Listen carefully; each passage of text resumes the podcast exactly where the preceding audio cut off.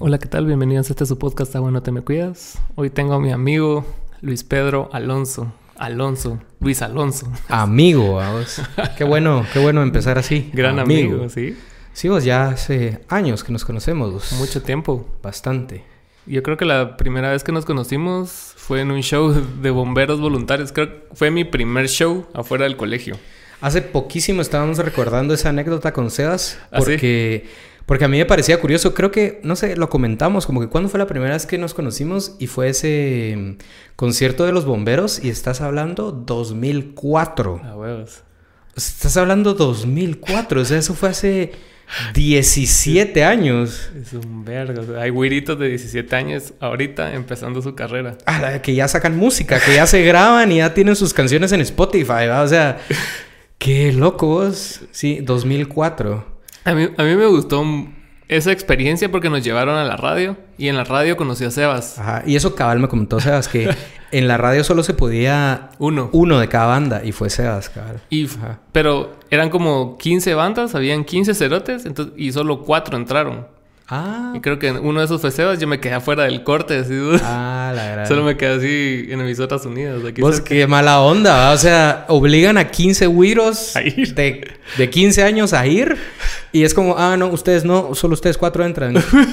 A ver, vos te mirás carismático, pues, ¿ah?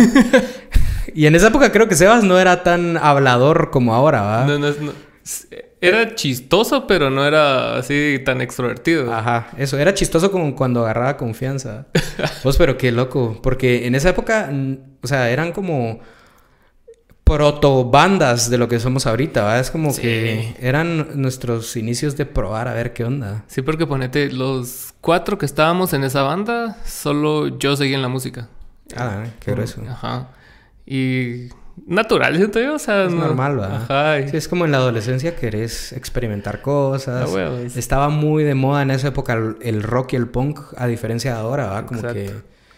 Si nosotros con Sebas todavía seguimos haciendo música, y de los otros dos, porque éramos cuatro, Javier, el vocalista, se fue a España eh, a vivir, bueno, ahorita está en Holanda, o sea, a vivir su vida, casado con hijos, Ajá. muy respetable. Eh, Meyer, que es el bajista, él sigue tocando bajo en una banda de hardcore. Ah, puta. Y Sebas y yo que seguimos juntos. Vos ¿cómo- ¿y qué crees que ha sido como la, lo, lo clave en ese sentido de estar los dos juntos? O sea, tanto tiempo, pues, o sea, son una vida entera. Sí, es una vida. Es, es muy curioso, fíjate, porque cuando nos hacen entrevistas en Dinosaur, más que todo, porque es, es más íntimo, es solo Sebas y yo, eh, siempre caemos en eso de cuando nos preguntan, ay, ¿cómo comenzó la banda? Es como, bueno, Dinosaur 88 es la octava banda en donde hemos tocado juntos, ¿va? Ocho Ya bandas. cuando decís eso es como, a la gran, o sea, ocho bandas en donde yo o toco bajo o guitarra y Sebas toca batería o a veces él cantó en una que de ahí ya desapareció. ¿Cuál cantaba? Se llamaba Cas Yavin. Ah, la verdad. Era con Psych. Psych de Trinky. Otro, y fíjate que de- tengo como 500 bandas. Otro episodio que tiene como 500 bandas. Eh, Sebas cantaba. Psych tocaba la batería. Yo tocaba guitarra. También estaba Chapu y Nito Baeza. Queríamos tocar como punk californiano, tipo así Lagwagon, va. Ah. Pero solo duró un par de un par de ensayos, Pero- Ensayos, ni shows. ni shows. Bueno, hubo un show no oficial que terminando de ensayar como que hubo un cumpleaños en la casa de Sebas y ahí teníamos las cosas, entonces tocamos, ¿va? Pero ocho bandas, vos, o sea, ocho Es bandas. un chingo de bandas. Sí, tocamos punk, hardcore, ska, synth pop, surf con los tiros, eh, con Creo en mí también tocábamos, o sea, hubo de todo, mano. Lo que, lo que me ha llegado de ustedes durante su historia es que siempre han tenido como claro, el, el- no sé si claro siempre, pero por lo menos se ha visto así desde afuera como el funcionamiento de una banda. O sea, ponete cuando empezó Tiros, o sea, ya tenían como el branding hecho. Y igual con Dinosaur, igual con Creo en mí, ¿era? Creo en ti. Creo, en mí. creo en mí más o menos. Es que ahí estábamos en un proceso de aprendizaje. O Ajá. sea, ahí estás hablando de 2011, 2012. Ujú.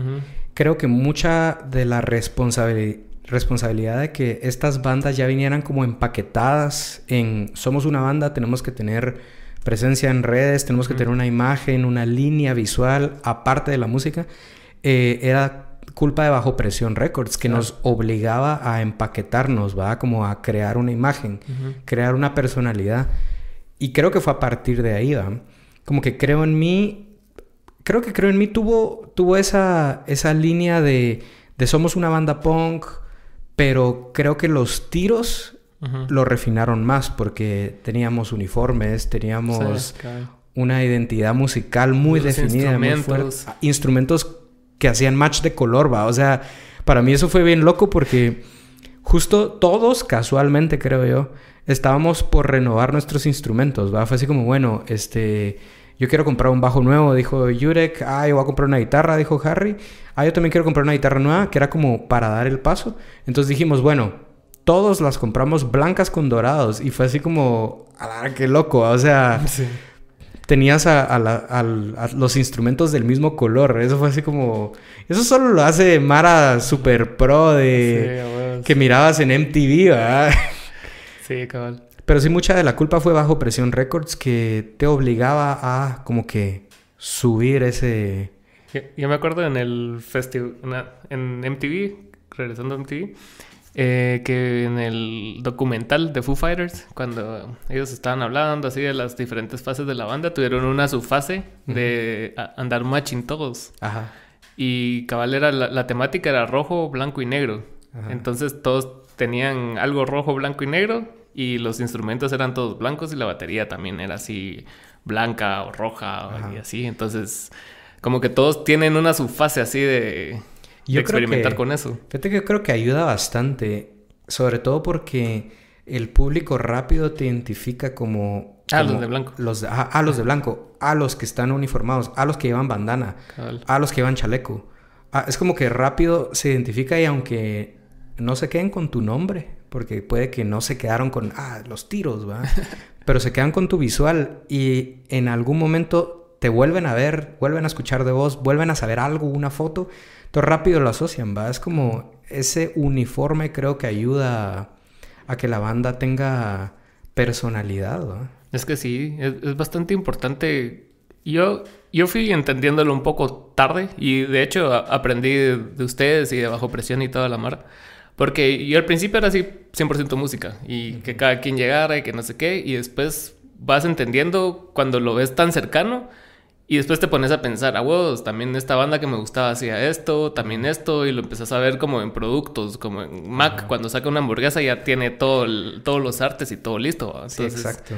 Yo lo entendí, ya cuando lo entendí y lo aplicaste, así como, puta, sí, tiene cambia, sentido. Cambia todo. Yo creo que a nosotros, y hablo por nosotros porque tenemos eh, la misma edad, nos agarró tarde porque creo que crecimos en un, o sea, nuestra adolescencia no tuvo redes sociales, ¿va? o sea, es como, eso es bien importante, es una adolescencia donde tu referencia era MTV, era Telehit, ¿va? Entonces, obviabas todas estas cosas, ¿va? O sea, vos no salías acá a la calle y mirabas billboards o banners de nuevo disco de Foo Fighters, no lo mirabas, cosa que en Estados Unidos sí pasaba, o sea, vos ibas en la calle y vas en algún lado y mirabas nuevo disco de Madonna, entonces entendés el concepto visual, vas a las tiendas y miras banners de las fotos y todo, entonces te creaba ese como... mundito como mundito de, ah, este artista se define de esta forma visualmente, aparte de la música que luego tiene sentido con los videos. Pero vos solo mirabas los videos, ¿va? Vos eso era lo que te llegaba acá. Y con suerte comprabas el CD, ¿va? Lo mandabas a pedir o, estaba en el duende, ¿va? Pero no tenías esa red social como Instagram o Facebook, incluso al comienzo, que te marcaba la línea. Esta Mara se viste así, esta Mara hace esto.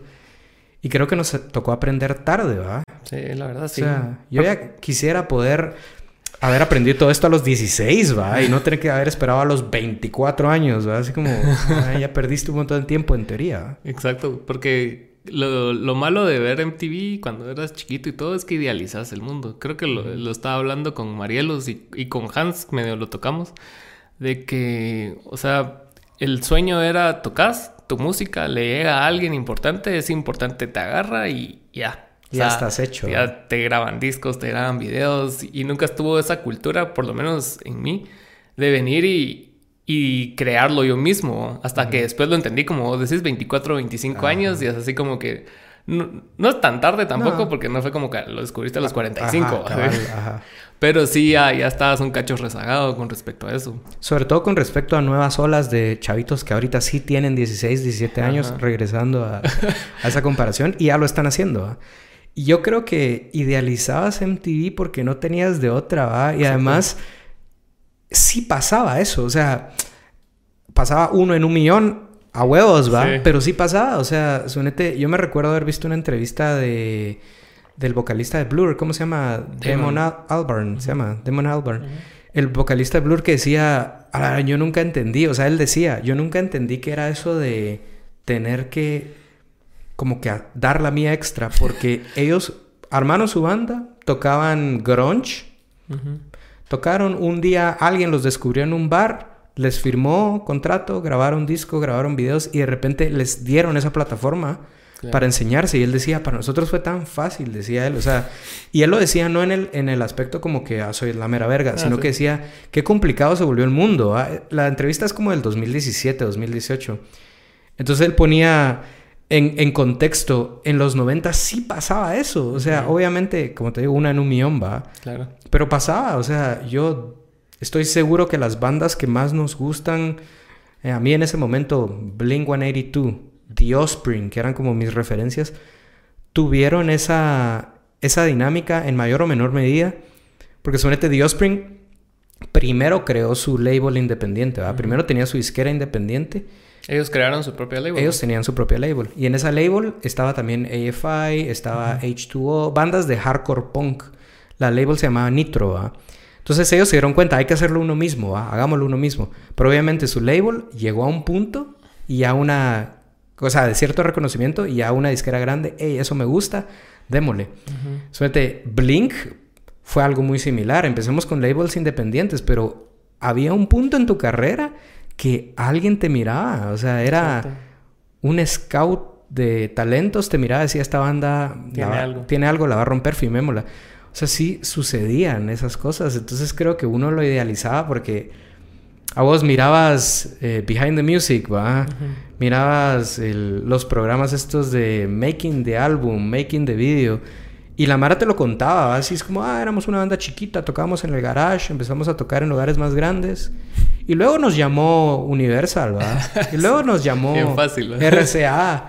Ajá, bien fácil, ¿va? Luego Warner nos firmó. Es como, Sí, y siguiendo con eso, también ponete bandas como Nirvana o- o Oasis y bandas así emblemáticas de los 90 también fue un caso así similar, pero eran como subdivisiones de la, de la disquera grande. ajá. Entonces a Nirvana lo agarró Geffen, David Geffen, Ajá. cuando estaba vivo él y los vio y fue así como que, ah, bueno, estos cerotes Y eso que algo". Geffen después se volvió major. Exacto. Ah. Ajá. O sea, cuando por era como Nirvana. su- Fue como crecieron juntos. Claro. Como ahora Bad Bunny con rimas, digamos. O sea, Ajá.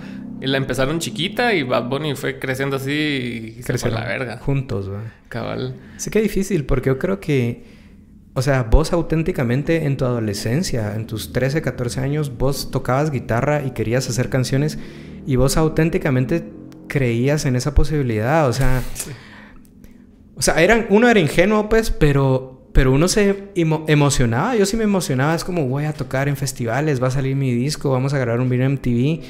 Y, y era eso, era la meta, ¿va? El día que salgas en MTV, ya estás, Ah, bueno. estás hecho. ¿va?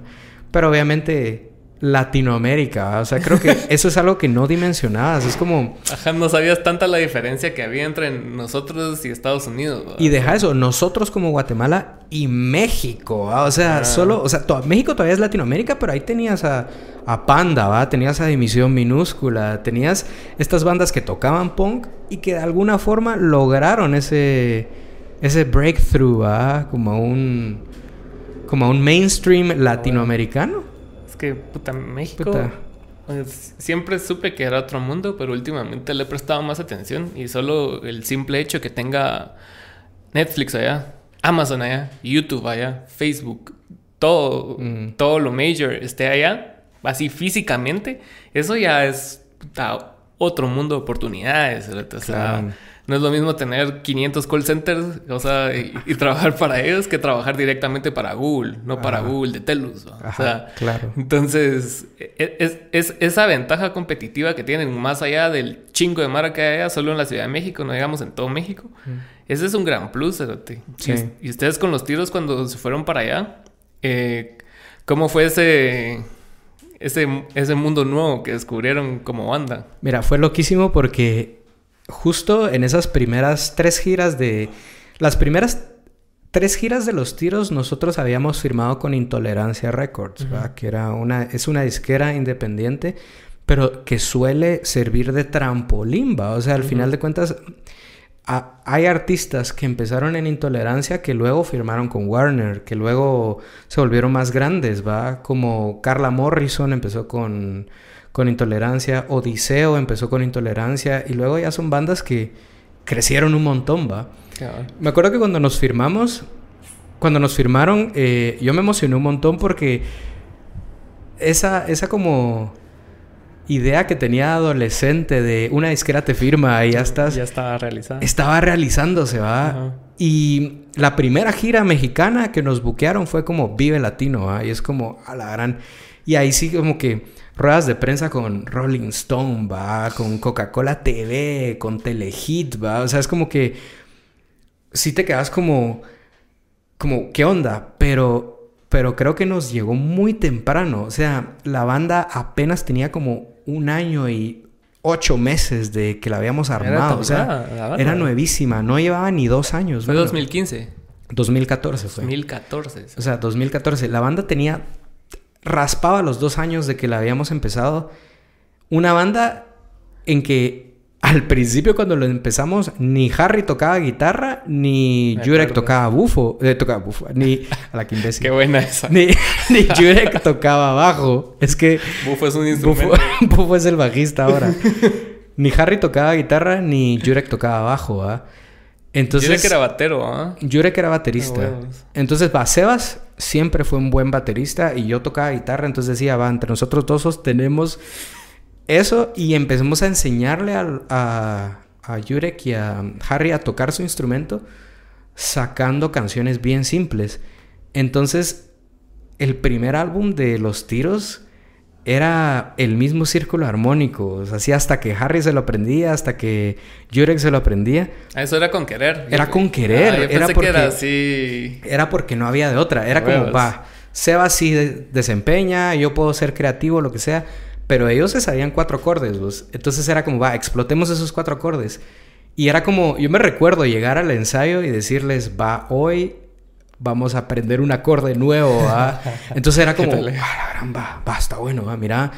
Usualmente tocábamos la, do, mi y fa. Hoy vamos a aprender sol, va. Y era como, a la Mira, pues sol sostenido, a la O sea, era así como. Y era como, hagamos una rola. Ah, esta sí suena bien diferente a las otras. Decía, huevos, porque es otro círculo, es. Entonces tenían que aprendérselas, literalmente. Era como, mira, esto es sol. Acá, aquí toca, esto toca. Y era como, va. Y me recuerdo cuando, cuando Bufo, ay, puta, perdón, cuando Jurek y Harry, es que vos... Saludos, a Bufo, güey. Saludos a Bufo. Hasta se parecen vos. eh, me recuerdo cuando Jurek me decía, hoy sí me metiste la verga, porque como que le subía un poquito el nivel al bajo. Igual Harry es como, ala, este acorde sí me está costando vos, pero lo va a lograr, vos lo va a lograr, me decía. Entonces vos vas viendo como el primer álbum era como eh, es como vos puedes aprender a tocar guitarra tocando el primer álbum de Los Tiros. Era como que, ¿sabes? Era bien básico.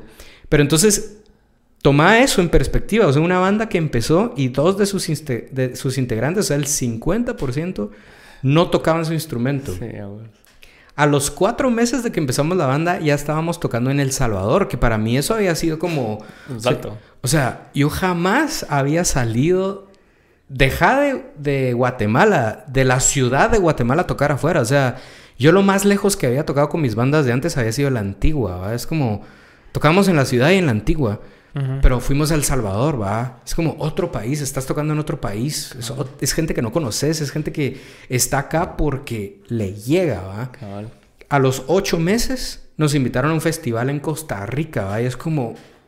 O sea, Costa Rica vos lo tenés como más idealizada. Y estábamos tocando en un festival y habían unas 500 personas, 8 meses de banda. 500 personas. 500 personas, dos integrantes no tocaban sus instrumentos. Es que es muy surreal.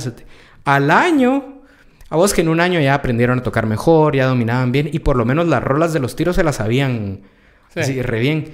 Al año, Colombia, va, un festival en Medellín. ¿va? Eso fue antes del video. Eso fue antes del video. Ah. Y de hecho, todo sucedió como en escalera digamos como a propósito porque teníamos una manager que se llamaba Ritza. Un saludo a Ritza. Eh, Ritza Palú. Ella fue crucial en la historia de los tiros y fue, ella fue la responsable de por qué esos brincos fueron tan altos, ¿va? O sea, porque eso no era normal, pues, o sea, una banda tan joven no debería... Tan joven de Guatemala. De Guatemala, ¿va? No debería estar teniendo ese progreso, ¿va?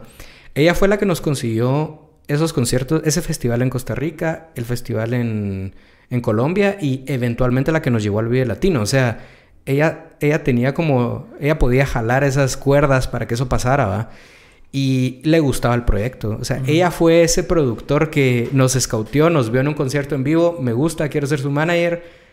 Yo sé cómo mover bandas, ustedes hagan la música, véanse bien, tómense buenas fotos, estén presentables, sean puntuales. Yo me acuerdo que ella era es clave eso. O sea. Es clave, o sea, sean puntuales. O sea, yo me acuerdo que ella decía, bueno, en media hora viene el, el, bus a traerlos. Tienen que estar bañados, cambiados con sus instrumentos en la puerta, ya uniformados. Y si no están, se van los que estén y se queda el que esté. Y llega como pueda. Y llega como pueda, porque era como que había que hacerlo así, ¿verdad? Y, y era crucial porque venías de de tocar aquí en bandas que te pelaba la verga, pues, o sea, bares, que bares, que era como... Prueba de sonido con público. Ajá, empieza a las 8 y a las 9 estás haciendo la prueba de sonido, es como... Ella fue muy crucial y, y, de hecho por eso es que creció tan rápido. Entonces te decía, un año en Colombia, ¿va? Y ahí ah, estábamos cagadísimos. Y en eso, perdón que te corte, en, cuando, cuando llegaron con ella y empezaron a ver eso, o sea, sí tenían el, el plan gradual, ponete ella le dijo, mire mucha, ahorita vamos a tocar festivales en Centroamérica, después nos vamos a pasar al festival en Colombia, o era sobre la marcha que iban saliendo las cosas? Mira, eh, ella, ella tenía el plan en su cabeza, creo yo, pero nunca nos quiso como ilusionar pues. sobre qué iba a pasar. Entonces ella era como, bueno, vamos a tocar en Costa Rica.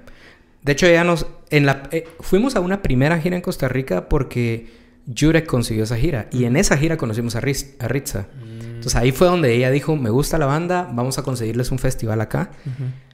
Cuando tocamos en ese festival, ella ya tenía en la mira Colombia, pero no nos había dicho nada todavía. ¿va? Cuando conseguimos Colombia, ella tenía en la mira el video latino, pero no nos había quemado nada todavía. Solo nos dijo así como, den el mejor show de su vida. Es como, porfa. Porque ahí había, o sea, el Circulart, que es el festival al que fuimos, es un como showcase.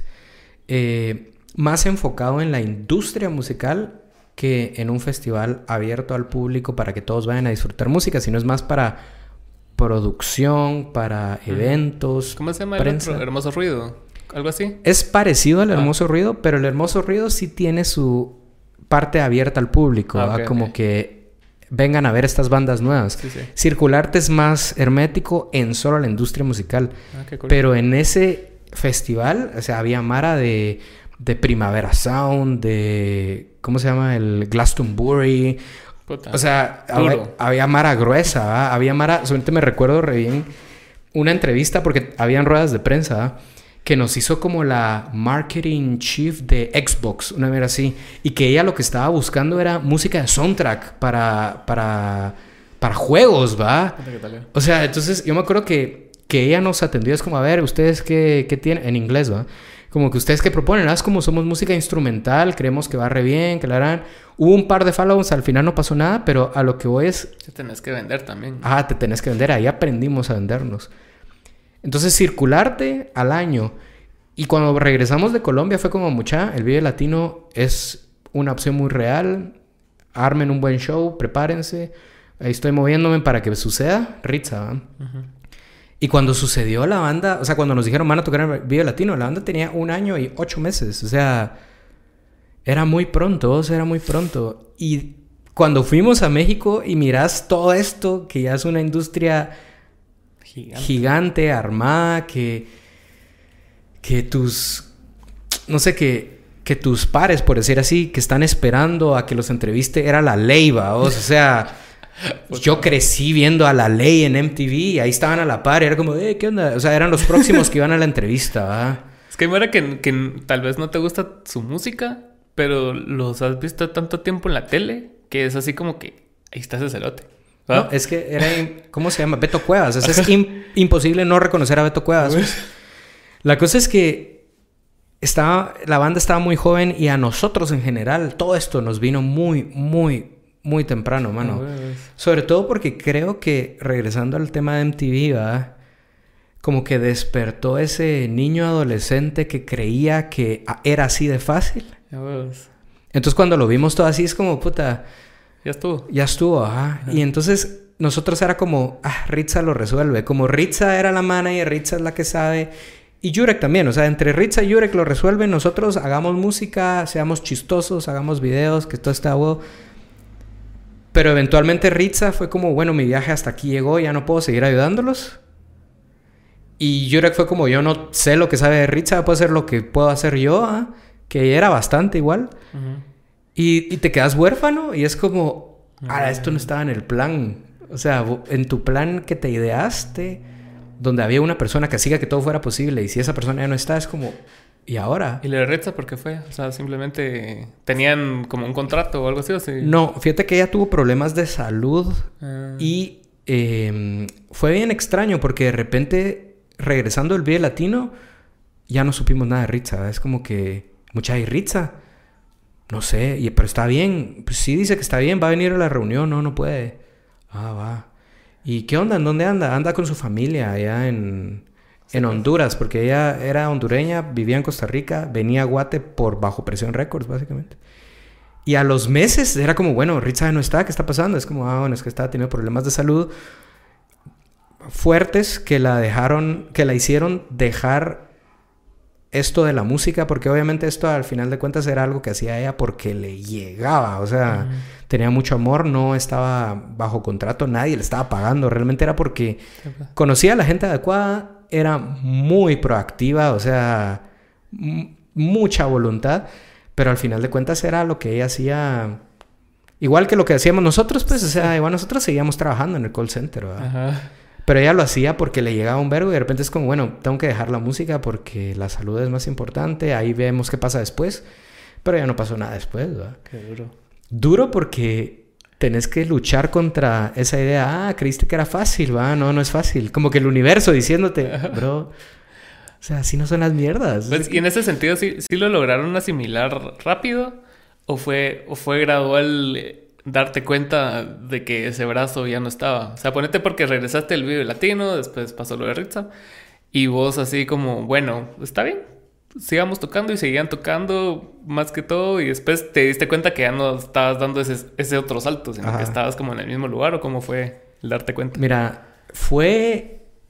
Como vos decís, no fue, no fue inmediato, sino que fue progresivo. Nosotros, cuando regresamos, creímos que ya habíamos como que cultivadas ciertas relaciones en México, cultivadas ciertas relaciones en Costa Rica.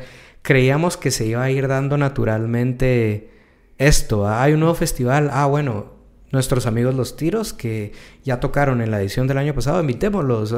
Eso creías, pero no, ¿ah? o sea, si no tenés ese agente que está promoviéndote, que está abogando por vos, que está mercadeándote, como esta banda vale la pena, es nueva, es diferente, eh, buquenlos. Si no tenés esa persona, no, no funcionás. Y que sabe qué palabras decir a la gente que se lo tiene que decir. Ah, exacto. ¿A quién? ¿Y cuándo? ¿Y cómo? O sea... Sí, porque vos venís... A, mí me ha pasado local también. O sea, a veces...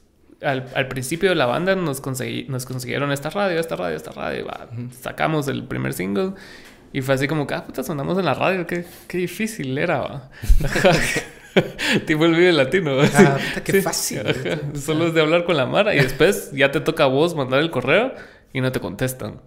Ya te toca a vos hablarle a esa persona y esa persona, o sea, te hizo un favor una vez hace seis meses, pero ya después ya es así como que, ah, va buena onda, bro. Y, y, no sé si te ha pasado y de repente vos al año siguiente cuando sacas otro single, le hablas a esa persona y esa persona te dice, bro, yo ya no trabajo ahí. Ajá, cabal. Bro, ya no estoy ahí. Sí, y sí. ya, vos, y me puedes recomendar. No, vos ya, o sea, yo ya rompí esa relación, yo ya no trabajo con esa Mara.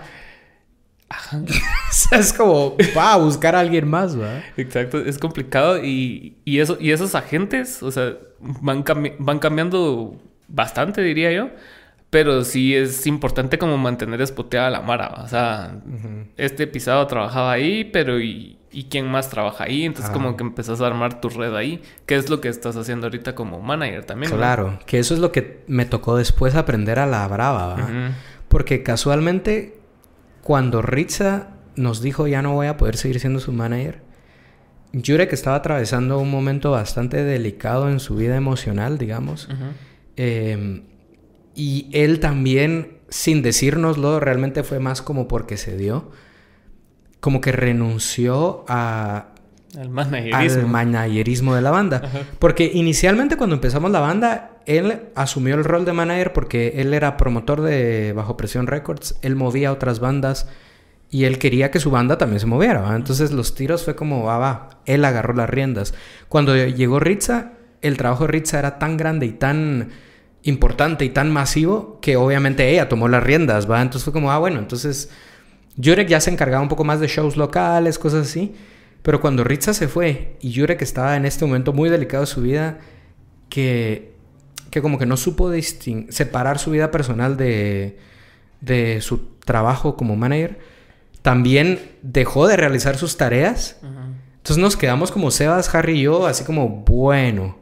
Entonces yo miraba que Sebas y Harry no, por ahí no iban los tiros, ¿verdad? Es como que ellos, ellos se idean todo lo, o sea, todo lo gracioso, toda la personalidad de la banda, eh, todo Lo lo, que que, miras en ve. redes, todo el engage con el público, es ellos dos. O sea, ellos son la parte creativa, la parte carismática, la cara, o sea, ellos. Y si no fuera por ellos dos, los tiros no sería lo que es.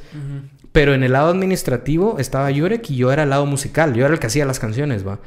Cuando Yurek como que dejó de hacer sus labores y yo miraba que ellos dos estaban más por el lado como de personalidad creativo, desarrollar personajes, va. Ujú.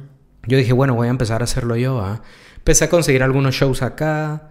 Empecé a organizar cositas pequeñas, ¿va? Pero me, toca, me tocó aprender a la brava, ¿va? Yo jamás había manejado una banda. Y ahí es donde me di cuenta todo lo que estabas diciendo al principio. Brandearte, sacar una imagen, foto, videos, todo tiene que ir en orden. Tienes que conseguir a la Mara, tienes que conectar a la Mara para que todo funcione. Tienes que pagarle a la Mara, ¿va? Porque nadie te lo hace de gratis. Es como... Ahí costó, ¿va? Cuando ya empecé Dinosaur 88 ya tenía esa experiencia, entonces fue más sencillo.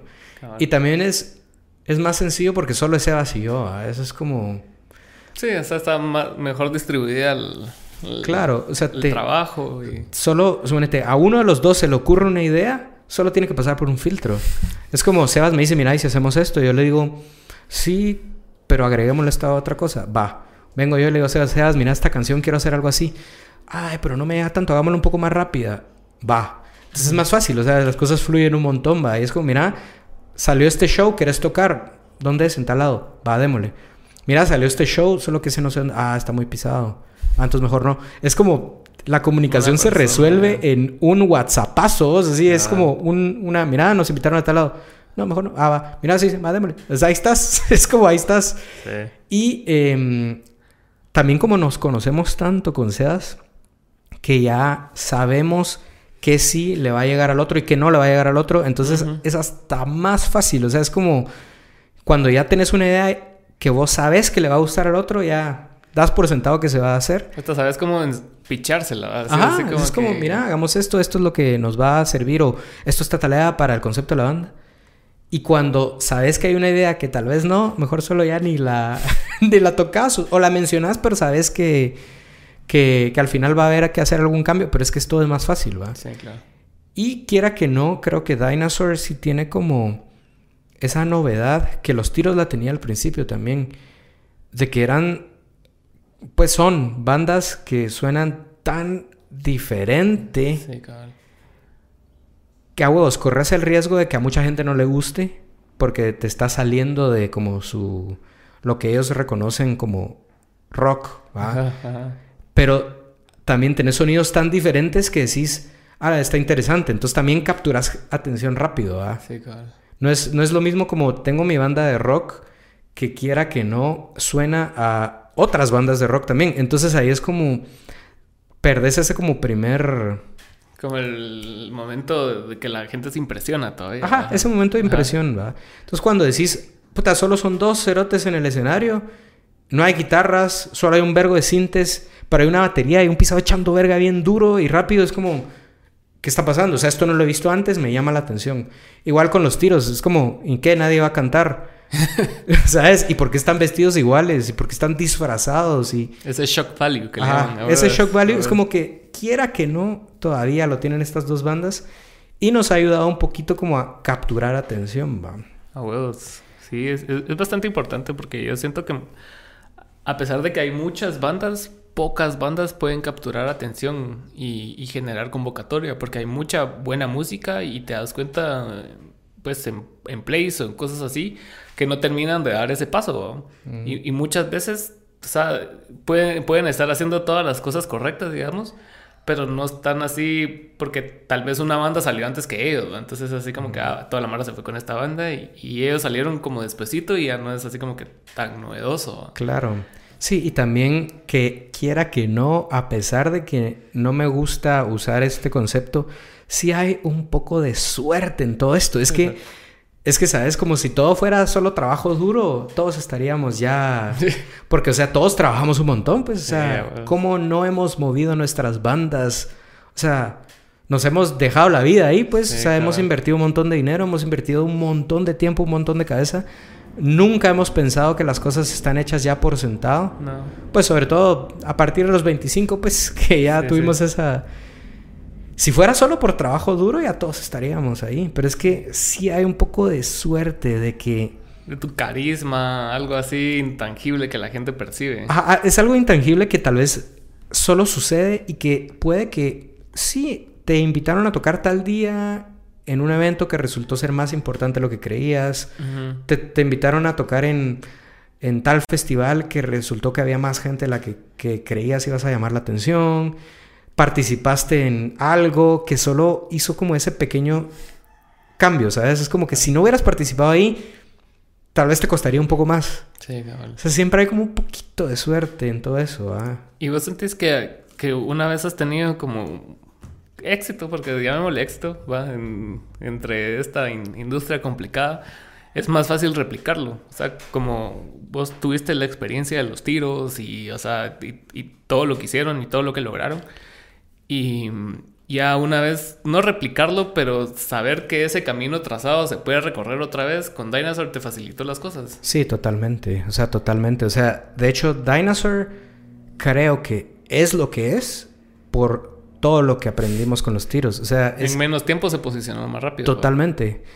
En menos tiempo logró capturar más atención, digamos, a nivel local, va, en Guatemala, porque creo que ese es como el struggle de toda la vida de los tiros. Los tiros en Guate causó como un mini boom cuando empezó, pero de ahí cuando nos fuimos a México, nos fuimos a Costa Rica, nos fuimos a Colombia, nos dimos cuenta que ahí como que había más interés por esta música ecléctica que empezamos a tirarle mucho ahí, ¿sabes? Como que mm. empezamos a proyectarnos mucho en el extranjero porque sentíamos que habían más oportunidades, que igual y sí habían tal vez, ¿va? O sea, era realista.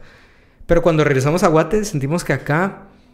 Estoy hablando pre-podcast, ¿va? Porque el podcast es otra onda. O sea, el podcast de los tiros es es como una segunda vida. Esa va a ser la siguiente hora de este programa. Pero cuando, eh, hablando solo de música, ¿va? Y vos lo mirás, o sea, vos mirás la cantidad de listeners que tienen los tiros en Spotify escuchando la música.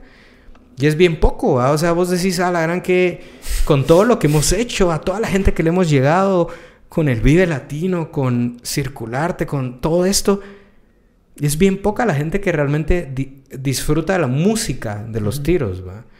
De ahí empezamos el podcast y el podcast es otro rollo y es como que es otro público, es otra onda, no tenés que tocar música para llamar la atención de la gente, ¿va? Pero cuando vimos eso con Dinosaur dijimos, va, no cometamos estos errores que cometimos con los tiros, ahorrémonos estos pasos, brinquemos de acá a acá más rápido porque con los tiros tuvo que pasar ciertas cosas para darnos cuenta, ah, esto funcionó, démosle. En cambio con Dinosaur, empecemos acá, es como ya, ya sabemos qué pasó. ¿ah? Como el hecho de no seamos música instrumental. Podemos tener un par de rolas instrumentales, podemos tener hasta cinco o seis si querés, pero, pero no solo hagas eso, saca un single, que tu single sea vocalizado. Es que es tan obvio que con los tiros no iba a jalar así. No iba a jalar así. Entonces fue como, no, hombre, no podemos replicar lo mismo con Dinosaur. Y también como, si vamos a tocar en ciertos festivales, toquemos en estos que sí importan, vaya. O sea, es como... Sí, sí. ¿Sabes? Como que no te. O sea, brincate experiencias malas, que sí las tuvimos con los tiros también, porque con los tiros no fue todo así súper talea, pues también... No, todo fue glamour. Ajá, no todo fue glamour. También habían shows en lugares bien culeros y es como, vos no ganamos absolutamente nada de esto. Era un ensayo en un lugar bien chafa, ¿va? O sea, es como, va, eso evitémonoslo, pues. Es como, vamos armando más inteligentemente el... Últimamente, con, mapa, con los cameos nos hemos estado cuando como tocamos hace poco y siempre estamos hablando, hemos estado recordando así esos shows que, o sea, que simplemente aportaron a saber ¿qué no querés? exacto. No, no te aportaron público nuevo, no te aportaron dinero, o sea, absolutamente nada, solo el hecho de tocar porque te gusta tocar y más nada. Y que aprendiste que esa no es la forma, ¿ah? Exacto, porque te puedes ahorrar 10 shows X que nadie va a ir por un buen show, ¿va? Organizado por vos o por alguien que vos decís, ah, ese pisado es cabrón, ¿va? Y es que el factor económico también pesa, o sea, esos 10 shows que fueron bien chafas, te costaron gasolina, te costaron la comida, te costó el parqueo, te costó las cuerdas de tu guitarra. O sea, no es solo como, ah, es que la pasión y la música es lo mío, yo lo hago por el arte. Está muy talea que lo hagas por el arte, está muy talea que te llenes con eso. Pero sí han habido shows que, que han sido un gasto de energía, tiempo, dinero y todo. O sea, entonces, si esos te los puedes evitar, evítátelos, pues. O sea. Y creo que con Dinosaur eso sí fue algo que lo teníamos bien claro. ¿ah? Y ahorita que estás de, de, manager también de Asimov, o sea, ya... ¿Cómo es el, el trabajar con algo que no es tu banda por primera vez? Porque está la experiencia, está todo, pero vos sos el artista, entonces es más fácil convencer al artista de hacer las cosas porque sos vos. Es así claro. Como que no tenés que vendérselo a nadie, solo a Sebas le preguntas, te dice sí, no, órale. Y, y, sobre todo porque si vos sos el manager de tu propia banda, vos tenés esa motivación de que todo lo que voy a hacer es porque yo voy a estar en el escenario y queda huevo, ¿ah? Exacto. Pero fíjate que pasa algo muy curioso con Asimov. Eh, en general, cuando yo descubrí a la banda, pues porque cuando me llegó a mí la banda Asimov, a mí me gustó mucho musicalmente, ¿va? Es como que yo dije... Hay algo aquí. Hay algo acá. Nosotros tocamos con ellos en 2017. Ah, fue de sus primeros shows. Ajá. Hay algo acá, hay algo agradable, me gusta. Hay algo bien auténtico. Es que eso para mí es crucial. O sea, que, Exacto. que no hayan pretensiones. O sea, que la Mara lo haga porque le llega. Entonces es como va, me llega. Ya conocía a Luche por redes sociales pero no conocía a nadie más, ¿va? Entonces fue como que yo le hablé a Luche y es como, mira, eh, me gusta mucho. Eso, de hecho, fue en un concierto, o sea, le hablé en un concierto, es como, me gusta un montón. Quiero ayudarlos en lo que pueda, les dije. O sea, es como más de algo sé que les pueda ayudar, ¿va? Pero también surgió esa cosa de que, o sea, estás hablando de que eh, toda esa banda son más chavitos que nosotros, ¿va? Por lo menos hay un gap como de 6, 7 años, ¿va? Y ese gap de 6, 7 años pesa si lo corres a la época en donde los tiros estaban como en su boom. De que, puta madre, los tiros están tocando en todos lados, vive latino, salen en la prensa, salen, tienen videos. Estos chavitos de Asimo, en esa época, sí. Y, y, me lo han dicho, pues, o sea, me lo han dicho. Es como que ellos miraban a los tiros y decían. Se puede. ¡Wow! Ajá, se puede. ¡Qué cabrón es esta Mara! Y lo hemos comentado. Entonces, ese factor como de tener como una experiencia que te valida como... Como mira, o sea, yo no te estoy hablando pajas, pues, o sea, si te quiero ayudar con tu banda es porque yo ya tengo un camino recorrido y quiero que vos te evites esos malos tragos y crezcas más rápido y sean más fáciles las cosas. sé a quién hablarle para conseguirte este show acá, sé a quién hablarle para moverte en México, sé a quién hablarle para, para ir a tocar a Costa Rica.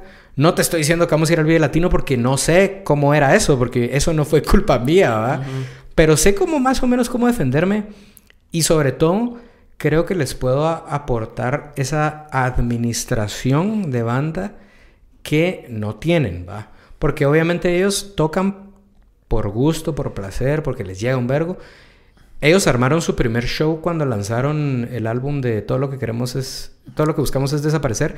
Y me contaron, vos, esa experiencia fue horrible, ya no la quiero repetir, fue un estrés. Yo como, va, déjenme ese estrés a mí porque yo ya lo he hecho muchas veces, pues entonces ustedes dedíquense a tocar bien y todo.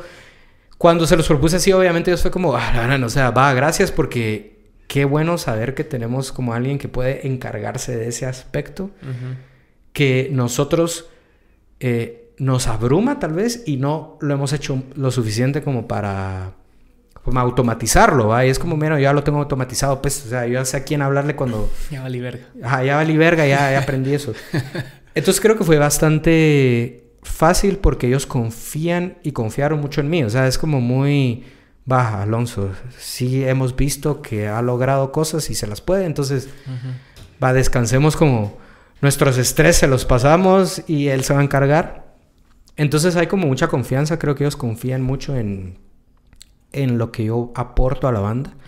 La banda me gusta un montón. Y sí sucedió algo bien extraño como que yo no había sentido antes, ¿va? Seguramente cuando a Dinosaur nos invitaron al South by Southwest.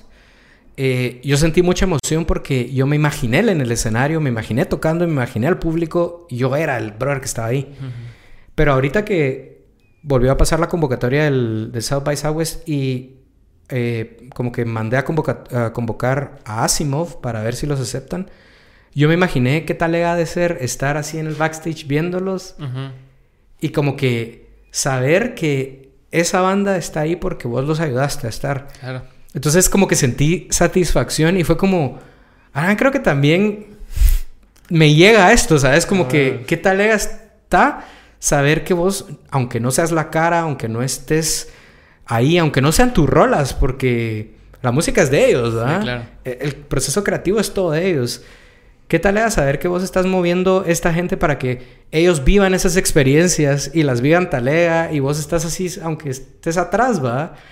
Entonces fue así como, al cabo, ojalá los llamen, pues, porque qué tal sería irse, aunque no sea yo el que vaya a tocar, va. Claro. Sí, porque te vuelves un facilitador de, esas experiencias. Y igual es trabajo, pues. No, es como que, ah, porque lo conseguí por buena onda, sino que estás haciendo un trabajo, estás invirtiendo tiempo, o sea, metiste la la solicitud, llenaste los formularios, o sea, es, un montón de cosas que también te hacen parte de un proyecto, más como ese que está creciendo así bastante, pues. Y que seguís estando en un ambiente musical, ¿va? Que al final de cuentas eso es lo que te llena, o sea, seguís estando en un mundo que gira en torno a hacer música. Exacto. Entonces es como cool porque qué tal ¿va? O sea, es como Yo admiro mucho a la Mara que que el, que es parte del negocio de la música sin pretensiones de ser el famoso. Ajá. ¿Va? Como los sonidistas, como los roadies, como Mar así, que no tienen ningún motivo ulterior por ahí de que, ay, yo quiero tocar guitarra, sino que, o sea, tal vez sí, pero están bien enfocados en su chance, ¿va? O sea, últimamente hemos trabajado con Tao, con Tao Stage, con, y con Juancho y con esa Mara. Y, es Mara que yo la verdad sí me llega bastante trabajar con ellos porque van enfocados, saben su chance y te quitan un peso de encima. O sea, ponete Tavo, lo, lo he estado contratando últimamente de Stage Manager y a la vez me quita una vida encima, man. Y yo solo me tengo que preocupar por otra cosa, incluso por tocar, pero ya no por ese chance de estar en el escenario quitando platos, como era antes los shows de que todos nos ayudábamos y todos estresados y... Claro. Ajá. Que igual estaba bien porque en ese momento teníamos que aprender a hacerlo. O sea, no, había para pagarle a alguien. Ajá, no había para pagarle a alguien, exacto. Eh, a mí también me causa mucha admiración justamente eso, porque antes de mi experiencia como manager de una banda que no es la mía, con Asimov, o sea, antes de eso yo sí pensaba, como te decía, todos los esfuerzos es porque yo quiero estar en ese escenario. O sea, todos los esfuerzos no porque yo no me importa lo que tenga que hacer, pero yo quiero estar ahí tocando mis canciones, hablándole a la gente y que la gente conozca mi música. Pero ahorita que estoy desde el otro lado digo, es que también hay mucha satisfacción en pertenecer a esto, aunque no seas vos el que está ahí, ¿verdad? Sí, porque no todos tienen que ser Cristiano Ronaldo, así, ya comparándolo así bien verga. Está el utilero, está el pisado que prepara las butacas, está el... Para cuando él llegue solo se viste y órale, pues vamos. Pero hay un gran organigrama alrededor de, de, esa persona y de ese equipo para que todo funcione de huevo. Totalmente. Y, y es muy admirable que haya gente que desde un principio, tal vez, suénete, creo que en, en una industria como México se ve más que hay Mara que es como, yo quiero ser, bueno, no es que quiera ser roadie, pero es que de entrada es como, yo les hago roadie, ¿va? Yo voy de roadie, yo me voy de roadie. Que creo que ellos tal vez en su, como, adolescencia o en esa su etapa en donde miraban MTV, miraban esas bandas, ellos crecían con esa idea, ¿qué da huevo ha de ser acompañar a esta banda a sus giras?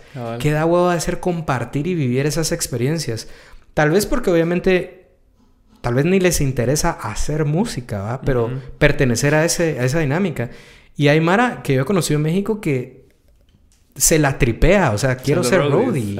Y es como, acompañan y se van y van en la van y ellos felices de compartir esa dinámica. Entonces es como que vos decís, ah, huevos, o sea, no tenés que ser el pisado en el escenario para vivir de esto o para vivir esta experiencia.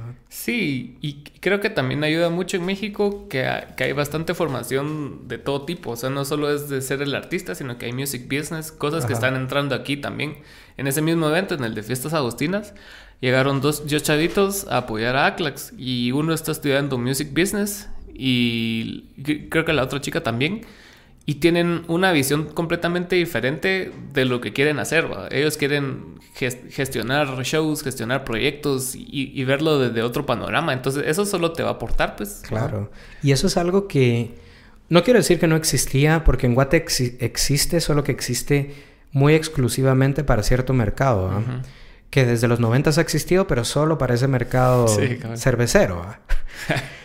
pero no existía en el Onder no existía en el, en el movimiento independiente, no existía, porque nos tocaba todo hacerlo a nosotros y vos pensabas, el único motivo por el que me estoy metiendo en este vergueo es porque voy a tocar, pues. O sea, ¿sabes? Es como... O sea, porque imagínate, bueno, me imagino que lo has hecho, porque yo me recuerdo haber, cuando todavía existía Bajo Presión, me recuerdo haber organizado shows donde yo no iba a tocar, que era como, bueno, va, yo no sé si vos te acordás, los jueves de bajo presión, todos los jueves hacíamos un show y eran bandas distintas. Y tratábamos de juntar a las bandas como más afines, como eran dos bandas, tres bandas, los tops, para ir como consolidando mm, como grupos de fans, digamos, ¿va? Entonces, las dos punks las ponemos juntas, las dos indies las ponemos juntas, las de folk las ponemos juntas y... Entonces yo me acuerdo de haber organizado shows que no eran para mí, y en ese momento, porque estás hablando del 2013, era un estrés. O sea, yo no lo disfrutaba, yo no sentía como esa satisfacción que te digo que ahorita me imagino sentir con, con Asimov. Y era porque, o sea, me estoy metiendo en este gran vergueo y ni siquiera voy a tocar yo. ¿ah? Te estresabas, lo hacías, entendías que era por un bien mayor, entendías que era porque bajo presión era una sociedad y todos nos teníamos que apoyar entre todos. Y cuando yo tocara, alguien más iba a ser el que, que iba a estar ahí moviendo todo para que sucediera. Entonces lo hacías porque entendías el, el, bien mayor, pero te estresabas y decías que metía verga, pues, o sea. Sí, un vergo, sí.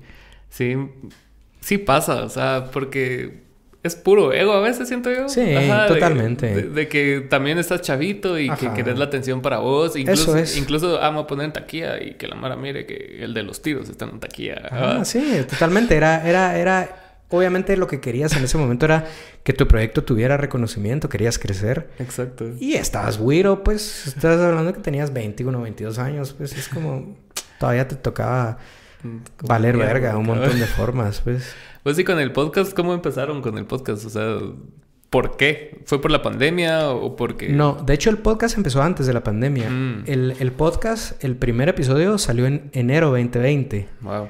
Es curioso porque cabal antes de, ¿verdad? Se adelantaron a la ola.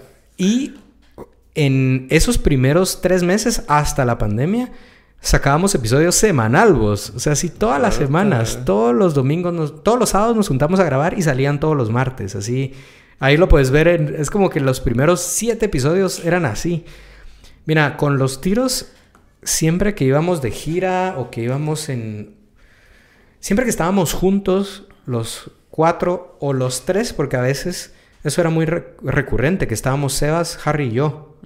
Como que Jurek siempre era un ente muy independiente de, de los tiros, ¿va?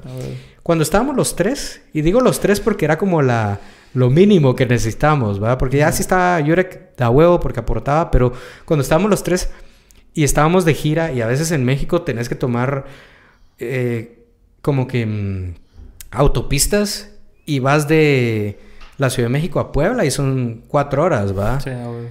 Y al día siguiente tenés que ir de Puebla a Guadalajara y son otras tres, ¿va?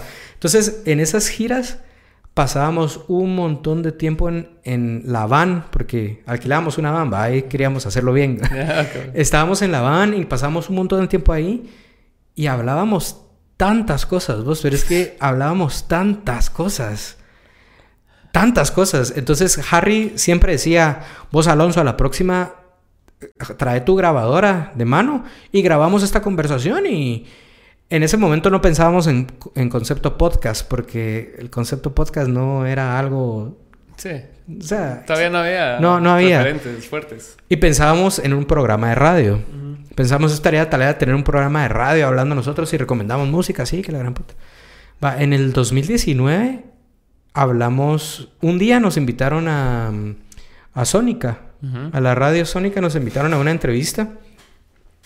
Y si algo me llega de los tiros, vos, que eso sí no lo he vivido con ninguna de mis otras bandas, es que cuando estamos los cuatro y nos entrevistan en una radio, Es magia. es que el locutor o locutora ya no sabe ni qué hacer. Es que solo... Es que es, es como tan inesperado todo lo que pasa que me llega esa... Ese como ser el wildcard de las bandas, ¿va? Es que es muy talega. No es mi culpa, es por Harry, por Sebas, pues. Sí, a. Pero es que es tan talega que, suponete, entrevistadores o entrevistadoras que, bueno, ah, viene una banda de Guatemala, son. eh, tocan surf o vienen los tiros, tocan surf, ah, basta, bueno, pasen adelante. Bueno, empiezan a hablar y de repente cuando empezamos nosotros a chingar, pero. Bien, se van por otro Pero lado. es que nos vamos tan por la tangente de... Pero es gracioso, o sea, no Ajá. es solo hablar muladas, sino es, es chistoso, o sea, te reís y al final es como... ¿Qué está pasando acá? O sea, esta entrevista no terminó siendo nada de lo que estaba en papel, terminó siendo otra cosa, pero estuvo entretenida. Entonces, estábamos en Sónica, tuvimos un par de entrevistas así. Y, y mira, los tiros creo que con los años ha aprendido que, que no es tanto de que querramos chingar por chingar, sino que queremos chingar con la Mara y que la Mara se sienta incluida en la chingadera. ¿va? O sea, no es solo como nosotros somos los graciosos y vos escuchás eso es el público. No, es como queremos que todo mundo o sea, sea parte, de la chingadera. Y entonces, cuando nos entrevistan o así, incluimos a la gente, la hacemos como participar y como que hey, chinga con nosotros. Como que sos uno de la banda, sos una de la banda y estamos todos chingando juntos. Entonces es bien cómodo. ¿va? Con Sónica tuvimos esta serie de entrevistas y de ahí a Harry se le ocurrió mucha y se le hicimos a Sónica que nos dé un programa de radio. Dijo, o sea, es como, tengamos un programa de radio, estaría muy talea. Puta. Como un programa de radio de los tiros, ¿va? Ujú. Va, está bueno. Entonces hablamos con Edgar. Eh, Edgar nos dijo, va, me parece re bien, démosle. Eh, graben un piloto, me dijo. Lo único es que, sin malas palabras, por favor. O sea, recuérdense que esto va dedicado en general a niños, adolescentes y jóvenes. A la familia guatemalteca. Ajá, que, que lo que, que- lo que, que- o sea, Sónica, a mí me parece magnífico lo que hace Es Sónica, bueno. es un emprendimiento muy en pro de la difusión radial y enfocado en, en que si querés dedicarte a la radio desde chavitos, o sea, como que a ver cómo... Entonces nos dijo eso muy claro Edgar, así como sin malas palabras, por favor, temas PG-13, ¿va? Así, temas eh, que no sean eh, para adultos, ¿va? Que sean familiares, pero sí pueden... O sea, cuando vamos a Sónica y nos hacen entrevistas, no sabemos controlar, pues. o sea, Sí, no, están diciendo sandeces. patanadas. La cosa es que grabamos el piloto. Un- fue un piloto de una hora y lo hicimos cabal, así como hablando de temas varios con nuestro como sazón chistoso. Este y también incluimos música, que eso era, al final de cuentas era lo que queríamos, ¿va? Era como que fuera un programa de música también, ¿va? Queríamos poner canciones. Y por eso lo seguimos haciendo en el podcast. Seguimos poniendo canciones porque es lo que más nos llega es compartir música. Hicimos el, el piloto, se los mandamos, eh, lo escucharon y no nos respondieron. Clásico. Entonces, yo me acuerdo que sí le dije a Edgar así como, vos Edgar, ¿y qué onda al final? ¿Qué va a haber ahí? Ah, sí, vos no, no, hemos- no nos hemos sentado a ver eso. ah, ahí te cuento. Pues se pasaron como cuatro meses, pues. Sí, a ver. Y al cuarto mes fue como, no, No va a pasar. no va a pasar. ¿Saben qué? Hagámoslo nosotros, hagamos un podcast. En ese momento lo que pensamos es una radio tiene más difusión que si nosotros empezamos un podcast de la nada. Pero también dijimos, un podcast nuestro, hay más libertad, podemos sí hablar de lo que se nos ronque el culo, ¿va? o sea, es como, podemos hablar de lo que sea, no tenemos que ser siempre temas familiares, no tiene que tener tanta estructura, puede ser más nosotros, ¿va? Y empezamos el podcast, y la verdad es que lo- el primer episodio, diría yo, fue rarísimo, porque el primer raro, episodio era como... ¿Qué va? Ya diría que a partir del segundo ya sabíamos que queríamos. Y, y desde que empezamos a hacerlo virtual por la pandemia, se logró como estructurar mejor, porque cuando lo grabamos antes de la pandemia en persona, son cuatro personas hablando de todo y, y aunque Harry es moderador y Harry es el que nos va dando la palabra, porque eso es muy importante, ¿verdad? Tampoco puedes como volverte loco. Todo, todo Ajá. el tiempo. A pesar de eso, era como muy disparatado todo. Cuando empezó la pandemia, como que nos dimos cuenta que tenía que ser un poco más estructurado. Y entonces lo estructuramos más, incluimos segmentos, ya lo teníamos como mejor. Y creo que nos ayudó a solidificar el proyecto. ¿va? Y pues ahorita que hasta ahorita empezamos a pensar en, en incluir invitados, ¿va? Pero estás hablando que ya llevamos 30 episodios y que hasta ahorita vamos a- eh, nuestro primer invitado fue Contra, ¿va? Entonces, creo que incluir invitados va a cambiar la dinámica, creo que va a hacer que, que sea más interesante también, porque creo que 30 episodios oyendo a los mismos cuatro cerotes puede que en algún punto querrás algo diferente, ¿va? Pero sí nos dimos cuenta que, que pasó dos cosas. Uno, ya había una fanbase de los tiros que ya teníamos de antes, de años, que lo que más le gustaba de la banda no era precisamente la música, sino eran nuestros sketches, la personalidad, los shows que, que los shows hablamos un montón y contamos chistes y es muy bromista todo, es muy relajado. Había mucha gente que eso era lo que le gustaba de los tiros y no precisamente las canciones surf, va. ¿Sabes, va? O sea, Yo me acuerdo que era como tradición en los primeros tres barriletes el video de los tiros. Ajá. Y de hecho, eso se volvió como trademark. Era como, hay show, tenemos que grabar un sketch, porque el sketch tiene que ser lo suficientemente chistoso y atractivo para que la Mara quiera ir al show. Claro. Porque en el show, nuestras canciones no dicen nada. Nuestras canciones son instrumentales, no hay nada que decir. Entonces, digámoslo durante todas estas cosas, la promo, el show, entre canciones. Entonces, esa gente que, que escuchó el podcast y fue como, va, esto es lo que me llega de los tiros, esto es lo que me llegaba de los tiros desde antes. Como que esta chingadera, esta personalidad, este... e- e- Es que es, sí es como bien divertido, ¿sabes? Es como Sí, te claro. cagas de la risa.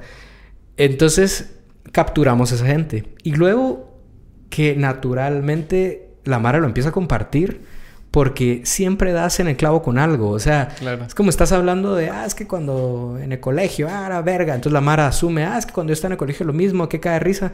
Y se lo comparte a su brother, mira, escuchaste podcast. Y en el momento de que les di escuchaste podcast, esa nueva persona ni tiene idea que sos una banda, ni tiene idea que tocas surf, ni le importa, ni le interesa. Claro. Solo escucha el episodio porque cae de risa escucharlo de regreso a mi ca- eh, casa en- después del trabajo. Entonces ahí sí nos dimos cuenta que, que eso es lo que más funciona de la dinámica de los tiros. La personalidad, ¿verdad? Como... Es que sí, es- eso te lo iba a decir, cabrón, cuando estábamos hablando al, al inicio de que vos sentías que a veces la música no, no lograba transmitir lo que realmente son ustedes por los plays de Spotify que me estabas Ajá. hablando.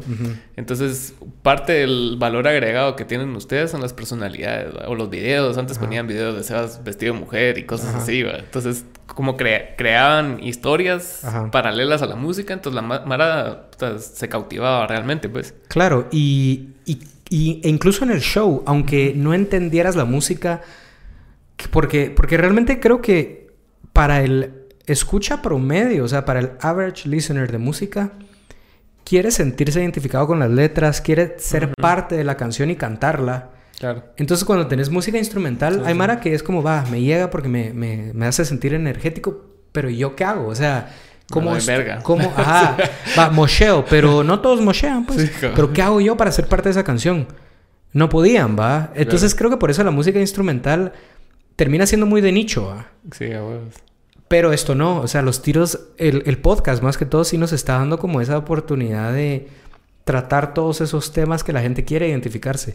Y es bien curioso porque por mucho que empiece con chingadera, ya, siempre, siempre, todos los episodios tienen su segmento Serio. serio e introspectivo y es un segmento como muy de queremos que la gente tenga confianza en contarnos qué le pasa y que confíe en que nosotros podemos darle un buen consejo entre los cuatro y que no solo es chingadera sino que también hemos pasado por clavos y hemos pasado por problemas y creemos haber aprendido algo de las experiencias y que podemos compartirlas con la gente y que al final sientan que es un espacio seguro, ¿va? Claro. Entonces es, es bien curioso porque a mí me da risa. Pero nosotros empezamos cabal en enero 2020. Habían podcasts, porque podcasts han habido toda la vida, pues. Claro. Pero me recuerdo que durante la pandemia empezaron esos chistes y esos memes de, ay, ahora cualquiera tiene podcast. Sí. Ah, o sea, te- ahora te juntas con tus cuates a hablar y tenés podcast. Eso no es un podcast. Es como, ¿Y qué es un podcast? ¿qué es un podcast? Ajá. Yo me ponía a pensar... O sea, cuando leía esos tweets yo me quedaba como, ah, la gran, eso es lo que hago yo con los tiros. O sea, nos Ah, juntamos a hablar y somos cuates, pero, pero a mí me gusta. Pero de ahí me di cuenta que es valioso porque sí tenemos ese feedback del público. Exacto. Y cuando decimos, miren, vamos a grabar podcast, cuéntenos de qué quieren que hablemos. Contestan. Un montón, pero así tanto que ya no podemos... O sea, es que nos contestan 50 temas y es como, esto no nos da para un episodio, ¿ah? Sí, a huevos. Entonces tenés que ir como agarrando los mejores y todo. Entonces es un feedback muy, es un feedback muy cool. O sea, sí hay retroalimentación. La gente se interesa y quiere compartir. Y algo que es bien curioso es que un montón de Mara... Es que es bien raro. O sea, estrenamos episodio. Es como, hey, hoy salió el episodio del de podcast, escúchenlo, gran-". Durante ese día, la Mara nos escribe conforme van oyendo el podcast. Es que a tiempo real lo que en van tiempo escuchando. real, Ah, según lo van escuchando, es como, jaja, qué cae de risa, no puedo creer que Sebas haya hecho eso. ¿Qué? qué? Ajá, y nosotros como que, ¿qué cosa? Ah, cuando contó lo de las abejas. Ah, y de ahí, ah, la gran, Alonso no sé qué, no sé qué. Y nosotros como, sí, a huevos, ja. Porque les contestamos, ¿verdad? Porque a todo el mundo. Pero es gente que según va escuchando el podcast, te va dando ese feedback en tiempo real, pero obviamente vos no lo estás escuchando, ¿ah? Porque vos lo publicaste y... Sí. Pero es bien curioso porque la gente tiene esa como necesidad de formar parte de... A mí me pasa mucho con las notas de voz. Cuando alguien me manda una nota de voz, voy, voy contestando los temas por, conforme van sucediendo en la nota de voz. Entonces, no, Ajá. sí, a vos, ajá, no, pero esa cosa no. Sí, y la otra persona a veces se queda así como que de qué estás hablando. ¿Y no te ha pasado que con las notas de voz, cuando haces una nota de voz larga que te mandan, vos empezás a escuchar la nota de voz? Y a mí me pasa porque yo soy igual. Yo rápido empiezo a contestar. Sí, fijo, es que para eso tenemos que hacer tal cosa. Sí. Y de ahí según avanza la nota de voz, él dijo, él o ella dijo lo mismo. Es como, ah, ah, sí, ajá, sí, ajá, como te puse, ajá, fijo. O sea, como que vos por adelantarte y no terminar de escuchar la nota de voz, ya contestaste algo que más adelante se contestaba igual. A vos, y, y tenés que poner algo así como que, jaja, ya lo dijiste. Entonces, Ah, a vos ya lo dijiste. Ah, sí, a vos. La ansiedad, vos. La ansiedad en forma de, de mensajes de WhatsApp. Pues, pero qué interesante. Y cabal, eso que mencionabas es bastante cierto de, lo, de, los, de los podcasts que todo el mundo dice, ah, no, que ahora todo el mundo tiene podcast. Y, y sí es cierto, lo hablaba con Oliver, de hecho, solo que en, en una plática un poco más agresiva. Se liberado. pero él dice que es algo bueno y que, y que en lugar de estar criticando que la Mara todos estén haciendo podcast, escucha el podcast de tu cuate, si te gusta o no. O sea, por, por, lo menos darle la oportunidad, no solo lo encasilles en eso, ah, que todo el mundo lo hace, entonces Claro. no hay que escucharlo. Pero mira, yo creo que la gente que hace esos comentarios de que Ay, ahora todo el mundo tiene podcast, yo creo que es gente que en general va a existir en Todo. todo, en todo, siempre. Es como, ay, ahora todos tienen su banda, ahora todos Así son era DJs. antes cuando estábamos empezando. Ajá. así, ahora todos tocan, va. Y Ahora todos tienen, eh, son DJs, ay, ahora todos son fotógrafos, ay, ahora... Sí. Y si sí, ¿qué va? O sea, al final de cuentas creo que esa misma gente se me hace que no es la misma. O sea, la gente que dice, ay, ahora todos tienen podcast, es gente que igual sí está interesada en algo más. ¿Sabes? Como que tal vez esa persona que lo dijo le llega mucho mm, Salir a correr. salir a correr. Ay, ahora todos corren, ahora todos hacen la 24K. Ajá. Sí, o sea, ese mismo brother está haciendo algo que todos hacen. Cabal. Y de ahí cuando la Mara nos criticaba, y ahora todos tienen banda, ¿va? Sí, pero tal vez ese brother era muy aficionado a los videojuegos y le llegaba mucho FIFA y ay, ahora todos juegan FIFA. Ajá. Es que es- todos, hacemos todo. O sea, todos hacemos todo, o sea... so- Solo Sí. enfócate en lo que te llega y si algo te llega, disfrútalo. Y si no te llega, desechalo. O sea, no es ni siquiera tenés por qué Sí, comentarlo, ¿ah? Pero es que es así, o sea, Sí. todos hacen todo, mano. O sea, si Sí, de no- repente. no, hay nadie especial, o sea, realmente. O sea, ponete, hay Mara que, que cree que es especial porque escucha Queen. Ay, o sea, Queen. Ajá. Ajá. Es como todos escuchamos todo, mano, y Ajá. todos hacemos todo, o sea. Y sí tienes ciertas particularidades y tus gustos y que no sé qué, pero, Claro. o sea, Pero, pero mientras sean tus gustos, no tienes por qué meterte con la mara. ¿ah? exacto. Entonces, sí, o sea, un montón de gente está haciendo podcast, sí, un montón de gente está haciendo podcast. M aquí. Enos, aquí, vamos. Pero hay un punto bien crucial. Yo siento que mucha gente que está haciendo podcast ahorita, como en su momento, mucha gente empezó a tocar, como en su momento, mucha gente se compró una cámara y empezó a tomar fotos. Es gente que estaba respondiendo a su necesidad de crear algo y encontraron en el podcast, en la foto, en la música, en los videos, en el deporte, encontraron cómo satisfacer esa necesidad. Claro. Creo que la diferencia parte en la gente que cuando ya encuentra satisfecha su necesidad lo deja de hacer. Que eso estoy bastante seguro que pasa porque, suénete, desde que empezamos el podcast de los tiros hace ya casi dos años, porque ahorita vamos a cumplir dos años, hemos visto nacer y morir varios podcasts. podcasts, O sea, gente que es como, ah, empecé mi podcast, ah, va, son cuates, a mí me da curiosidad, lo escucho. Y de repente pasan meses y nunca volvió a subir otro episodio. Ok, tal vez solo tenía esa necesidad en ese momento. Ya la cumplió, se siente satisfecho, satisfecha. Ok, está bien, va. Sí. Se dio cuenta que no era lo suyo, va. Igual bandas, ¿cuántas bandas han nacido y han muerto en estos 15 17, años, 17 cabal. años que vamos tocando? Un montón, pues. Y está bien si la Mara vive por etapas y ya cumplió con su etapa. Está bien. Si ya no querés hacer videos, ya no querés salir a correr la 24K, ya no querés pintar, está bien. En su momento te llenaba, Ajá. está bien. ¿Y te gustó? Ah, ¿Te Y- gustó? Está huevo. Sea, a mí me llega el ponete. Esa es mi mentalidad ahorita con el podcast y, y con las pocas cosas que hago. Es así, hacerlo y pensar en el, en el largo plazo, en el, en el long run. O sea, y, y sé que lo que distingue el trabajo que vos haces, el que hace la, la diferente Mara, es las horas que le metes a ese trabajo. ¿va? O sea, no es, no es solo el hecho de hacerlo y en seis meses subo otro, sino que es la constancia y darle, Eso. y darle, y darle, y darle, hasta que eventualmente va a pasar algo. Y no necesariamente tengo aspiraciones de hacer dinero de un podcast, pero mm, sí me gustó bastante la dinámica de trabajar, que venga Mara, conectar con la Mara en, en el tiempo que estamos acá y todo el rollo. O sea, sí, sí, sí es algo de, de lo cual estoy sacando bastante riqueza. ¿Ah? Y la consistencia, porque suponete, vos ya llevas un chingo de episodios también. Y es y tenés hasta un montón de episodios grabados que no han salido. Exacto. Porque como que estás procurando crear contenido para no perder esa continuidad. Exacto. Y eso es lo que te digo, o sea, y está bien también, porque es que creo que esa Mara que dice, ay, ahora todos tienen podcast. Sí, porque estaban respondiendo a su necesidad en el momento. Si ya no siguieron haciendo podcast y de aquí a un año ya son menos los podcasters, pues está bien también. O sea, es como que quedaron los que realmente esto era su, su mierda, ¿va? o sea, está bien, es como la música, es como el arte, es como cualquier cosa. Y, mu- y muchas veces pasa de que, o sea, por por no subirte a, a las, a las cosas cuando tenés que subirte, ya después es mucho más difícil. ¿No, ¿no has notado eso? O sea, como neta cuando empezó YouTube y la Mara empezó a subir videos y todo, y vos ya lo agarraste después, y es así como tus chances de que pase algo diferente son menores. Pues literalmente ese ejemplo de YouTube es algo que me ha estado a dar vueltas en la cabeza, vos. Porque suente yo, Porque lo viste cuando creció, Ajá. nació, y es así como, puta. y sobre todo porque yo consumo mucho YouTube. Ah, O sea, para mí, o sea, en mi, en mi cuarto tengo mi tele Para ver YouTube. para ver YouTube. No tengo cable, no tengo Sky o DirecTV, no tengo nada. Tengo YouTube y, bueno, la- streaming, va, Ah. Netflix.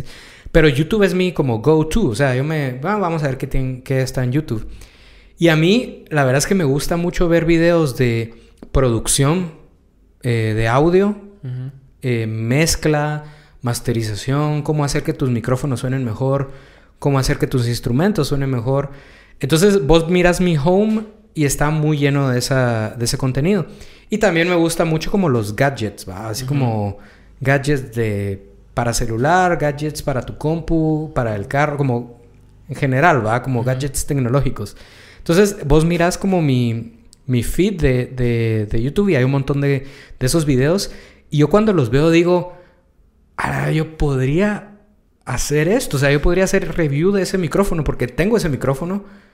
Porque lo he usado con experiencia. Creo que tengo como... Puedo aportar valioso información sobre cómo usar ese mic. A la vera, pero es que ya es tarde, digo yo. ¿Será que ya es tarde? O sea, ya estaría me- subiéndome al tren de YouTube años después. Y sobre todo, que si vos pones en YouTube review del SM57, te van a aparecer 500, pues. O sea, Eh. ¿cómo voy a hacer yo el próximo review del SM57? O sea, tengo que hacer algo distinto para llamar la atención. Pero entonces es como bien complejo eso de en qué momento te querés subir a cada ola, ¿va? Sí, es, es complicado. Ho- Hoy estaba viendo eso, cabal, de, de los gadgets y, y tecnología, que son un nicho que genera bastante revenue en México. Ah, en México. Ajá, que allá, ¿cómo se llama? Que cobran por los, por los anuncios CPM, algo así se llama el, el, el término de lo cual genera el, generas vos dinero en YouTube. Ah, ok. Entonces es la cantidad de ads que hay en tu, en tu video, es la cantidad de revenue que vos vas generando. Entonces estaba hablando este Jacobo Wong con Roberto Martínez. Y estaban hablando así, que o sea, que si estuviéramos haciendo reviews o cosas así de tecnología, nos iría mucho mejor que estar hablando en podcast. Ah, la verdad, qué curioso. Sí, cabal, porque yo creo que YouTube, como que el tech world de YouTube creció muchísimo en los últimos cinco años. Sí. Y creo que se volvió como un, como muy poderosa ese, ese mundo en YouTube, ¿ah? Claro. Y supongo que muchas marcas lo vieron como esa oportunidad de prefiero darle, prefiero que hagan un review de mi iPhone, este brother que tiene 5 millones de vistas en su video, a pagar anuncios, ¿va? O sea... Claro. Pero será tarde para subirse al tren del mame. Y yo siento que por demografía, aquí no hay, aquí no hay mucho local de eso. No. Entonces podrías. Sí hay, hay, hay un parín, como que Ajá. lo que he visto es que hay ciertas empresas. Yo participé en un giveaway de uno que estaba Ah. dando una. ¿Qué? GoPro, la 9, la última. No, ahorita van por la 11, La creo 11, yo. la 11, Ajá. cabal. ¿Qué tal eh? Yo lo que he visto es... ajá, yo, lo, ah, yo lo que he visto es... Lo que he visto es marcas. Ajá. Como que Max Distelza hace su canal de YouTube y hace reviews de los Mm. gadgets que tienen ellos. O mm, de fotografía. He visto como Mara que vende fototienda, por ejemplo, hace reviews de las cámaras. Ah. Que es muy buen concepto porque tenés el producto, no necesariamente tenés que pagarlo para tenerlo, ¿verdad? porque está pisado. Ir- quiero hacer un review del iPhone 13, no puedo. o sea, lo consigo prestado por alguien, pero Sí, ¿dónde va y cuándo va? Pero ajá, creo que eso es lo que he visto que, que pasa acá en Guate, pero tampoco me he metido mucho. Y, y, y ahorita en, en la pandemia empezaste a hacer un, un disco con Dinosaur 88. Ah, sí, vos. Pero la vez pasada que viniste, porque esto es segundo intento del podcast. Es cierto. Es- que esto- la gente sepa que vine dos veces a esta casa y que la primera la grabamos y estuvimos hablando dos horas y media. Sí, fue bastante. Y que, ¿qué pasó? ¿Se borró o algo así? O sea, en mi, mi teléfono se, se, se cortó en un, en un lapso largo, como 30 minutos de conversación. Después me di cuenta, lo reviví y grabó 10 y después, o sea, no, no valía la pena. No valía la pena. Entonces, esta es la segunda conversación que tengo con Alonso. Pero me estabas contando de, de que la pandemia para vos fue particularmente dura por X o Y circunstancias y ahorita veo que grabaste un disco en la pandemia y, y, tuviste bastantes cosas sucediendo en la pandemia, entonces quiero suponer de que ya estás como que viendo la luz más o menos. Y, ah, sí, totalmente. ¿Cuándo fue que grabamos eso? Porque eso fue hace meses. Sí, fue desde los primeros, no de los primeros, pero fue tal vez marzo, ponete. Marzo. Marzo, abril. Marzo, ajá, de este año. O sea, estás hablando de que fue hace seis meses. Sí. Aprox, ¿va? Pues mira, en ese momento creo que había sido de las primeras veces que estaba saliendo de mi casa. Sí, y que di dije, voy a ir a grabar podcast porque pues también no puedo estar encerrado todo el día, ¿va? Pero había salido muy poco. O sea, había... El año pasado salí dos veces, que creo que fue porque nos contrataron para grabar el concierto de Filwa virtual. Entonces tuvimos que ir a grabarlo a, al... ¿Cómo se llama? El Centro Cultural de España. Entonces fuimos y esa fue la primera vez que salí. O sea, yo me quedé así como... Y un montón de mara, había un montón de ansiedad. No había vacunas, ¿va? O sea, es Eh, claro, Otro mundo. otro mundo, loquísimo. Y las otras veces que salí fue porque ya le dije a Sebas, mira, hay que ensayar. Tenemos que, re- retomar con Dinosaur, ¿va? Pero em, sí aproveché ese tiempo de estar encerrado para escribir música que sentía que era lo que más podía hacer, pues, o sea, era como... Era tu go-to. Es, ajá, es como, va, es cabal, mi zona de confort, va, hagamos música, hagamos canciones, grabemos, eh, sobre todo con Dinosaur, porque es lo más fácil y era lo que ya necesitaba música nueva. ¿sabes? Como que era como el momento oportuno. Y, pero, pero costó vos, porque, o sea, cabal, com- comenté hace rato, nos invitaron a tocar al South by Southwest, va, y yo, eso había creado un hype En tan grande en mí, en Dinosaur, en todo. Hicieron show para irse a eso. Y, ese fue el último show que tocamos antes de, la de la madre. pandemia. Hicimos un show para irnos al South by Southwest. Yo lo tenía todo, mano. Tenía boletos, tenía hospedaje, tenía... ah, Tenías que alquilar tus instrumentos allá porque el South by Southwest es una cosa bien extraña de que te dan el espacio físico en el escenario pero no te dan backline. Porque son tantas bandas, porque tocan como 400 bandas en el mes que dura, porque dura un mes, ¿va? Tocan como 400 bandas. Entonces te dicen, miren, en este venue, usted tiene el escenario, tiene su hora asignada, y, y va, o sea, el PA está, pero no hay backline. O sea, si vos tenés batería, tenés que alquilar una. Si vos usas teclados, tenés que o llevarte los tuyos o alquilar o lo que sea. Si necesitas un stand, tenés que ir a alquilarlo. Sí. Entonces lo que hicimos fue como que hicimos un grupo, las bandas que íbamos a tocar ese día en ese stage y como que entonces todos como que contribuimos, alquilamos un- una batería, alquilamos claro. stands, entonces como que salió más barato. Pero teníamos todo, mano, o sea, todo. teníamos Backline, boleto. backline, boletos, teníamos todo. Y dos días antes de subirnos al avión, o sea, es que el avión salía el 16 de marzo, o sea, el 16 de marzo yo tenía que estar en el avión con mi maleta y con mi guitarra, con mi bajo, lo que sea. Y se cierra todo el 14. Ese mismo 14 cancelaron el South by Southwest. Fue así como la lamentamos mucho, pero no. Ujú. Y obviamente en ese momento no lo entendía porque no dimensionaba qué era Todo esto. todo esto. Estás hablando de que vos habías oído que en China habían fallecidos, pero vos decías, China está tan lejos, esto se puede contener, ¿por qué? Ah, O sea, ¿qué, qué tan difícil ha de ser? Obviamente no, no sabías nada, Pura ignorancia. Sí. pura ignorancia. Y yo me acuerdo que me deprimí tanto, porque, o sea, con boleto en mano, con hospedaje, con backline, con todo listo, o sea... Te pasó todo eso perdido. Perdido. Todo perdido, o sea, todo perdido. Nada. sea, De hecho, hubo un grupo como alterno al oficial de South by Southwest que empezaron a decir, pela, nosotros igual vamos, eh, vayamos, ya tenemos todo listo, igual vamos y tocamos. Pero a mí sí se me hizo un poco irresponsable porque yo pensaba, o sea, si están cancelando esto masivamente, es que no puedes solo irte de rebelde a hacerlo igual, ¿va? Es un evento muy grande como para que solo se cancele porque sí, va. Ah, Eso pensé yo.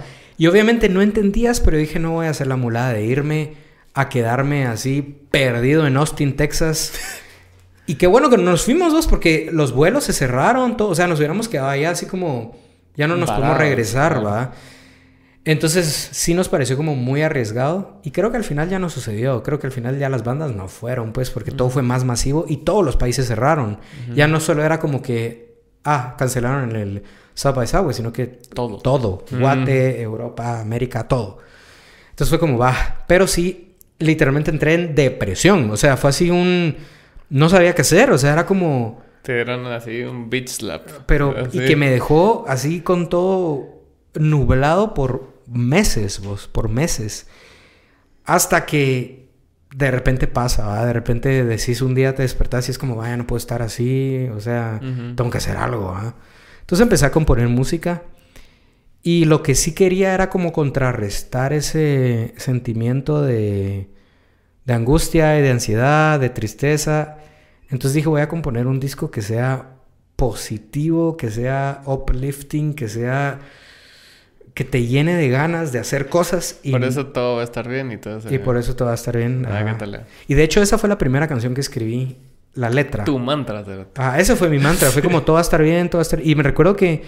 Es curioso porque yo grabé esa canción en pandemia y las voces las grabé en mi cuarto porque era como las... mo- la- eran como las... El día que lo escribí fue como las voy a grabar porque quiero tener la idea y todo. Pero salieron con tanto feeling que las dejé. O sea, y esas fue como... Esas voces las...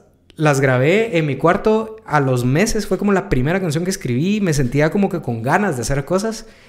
Y como tenían tanta buena presencia que dije las voy a dejar. Y al final se quedaron, va. Como A que... Pero va, y de ahí decidí que las otras canciones fueran así. O sea, tiene, quería que fuera un disco que cuando lo terminaras de escuchar te quedaras con una buena sensación y que sintieras como un poco de paz. No es un disco.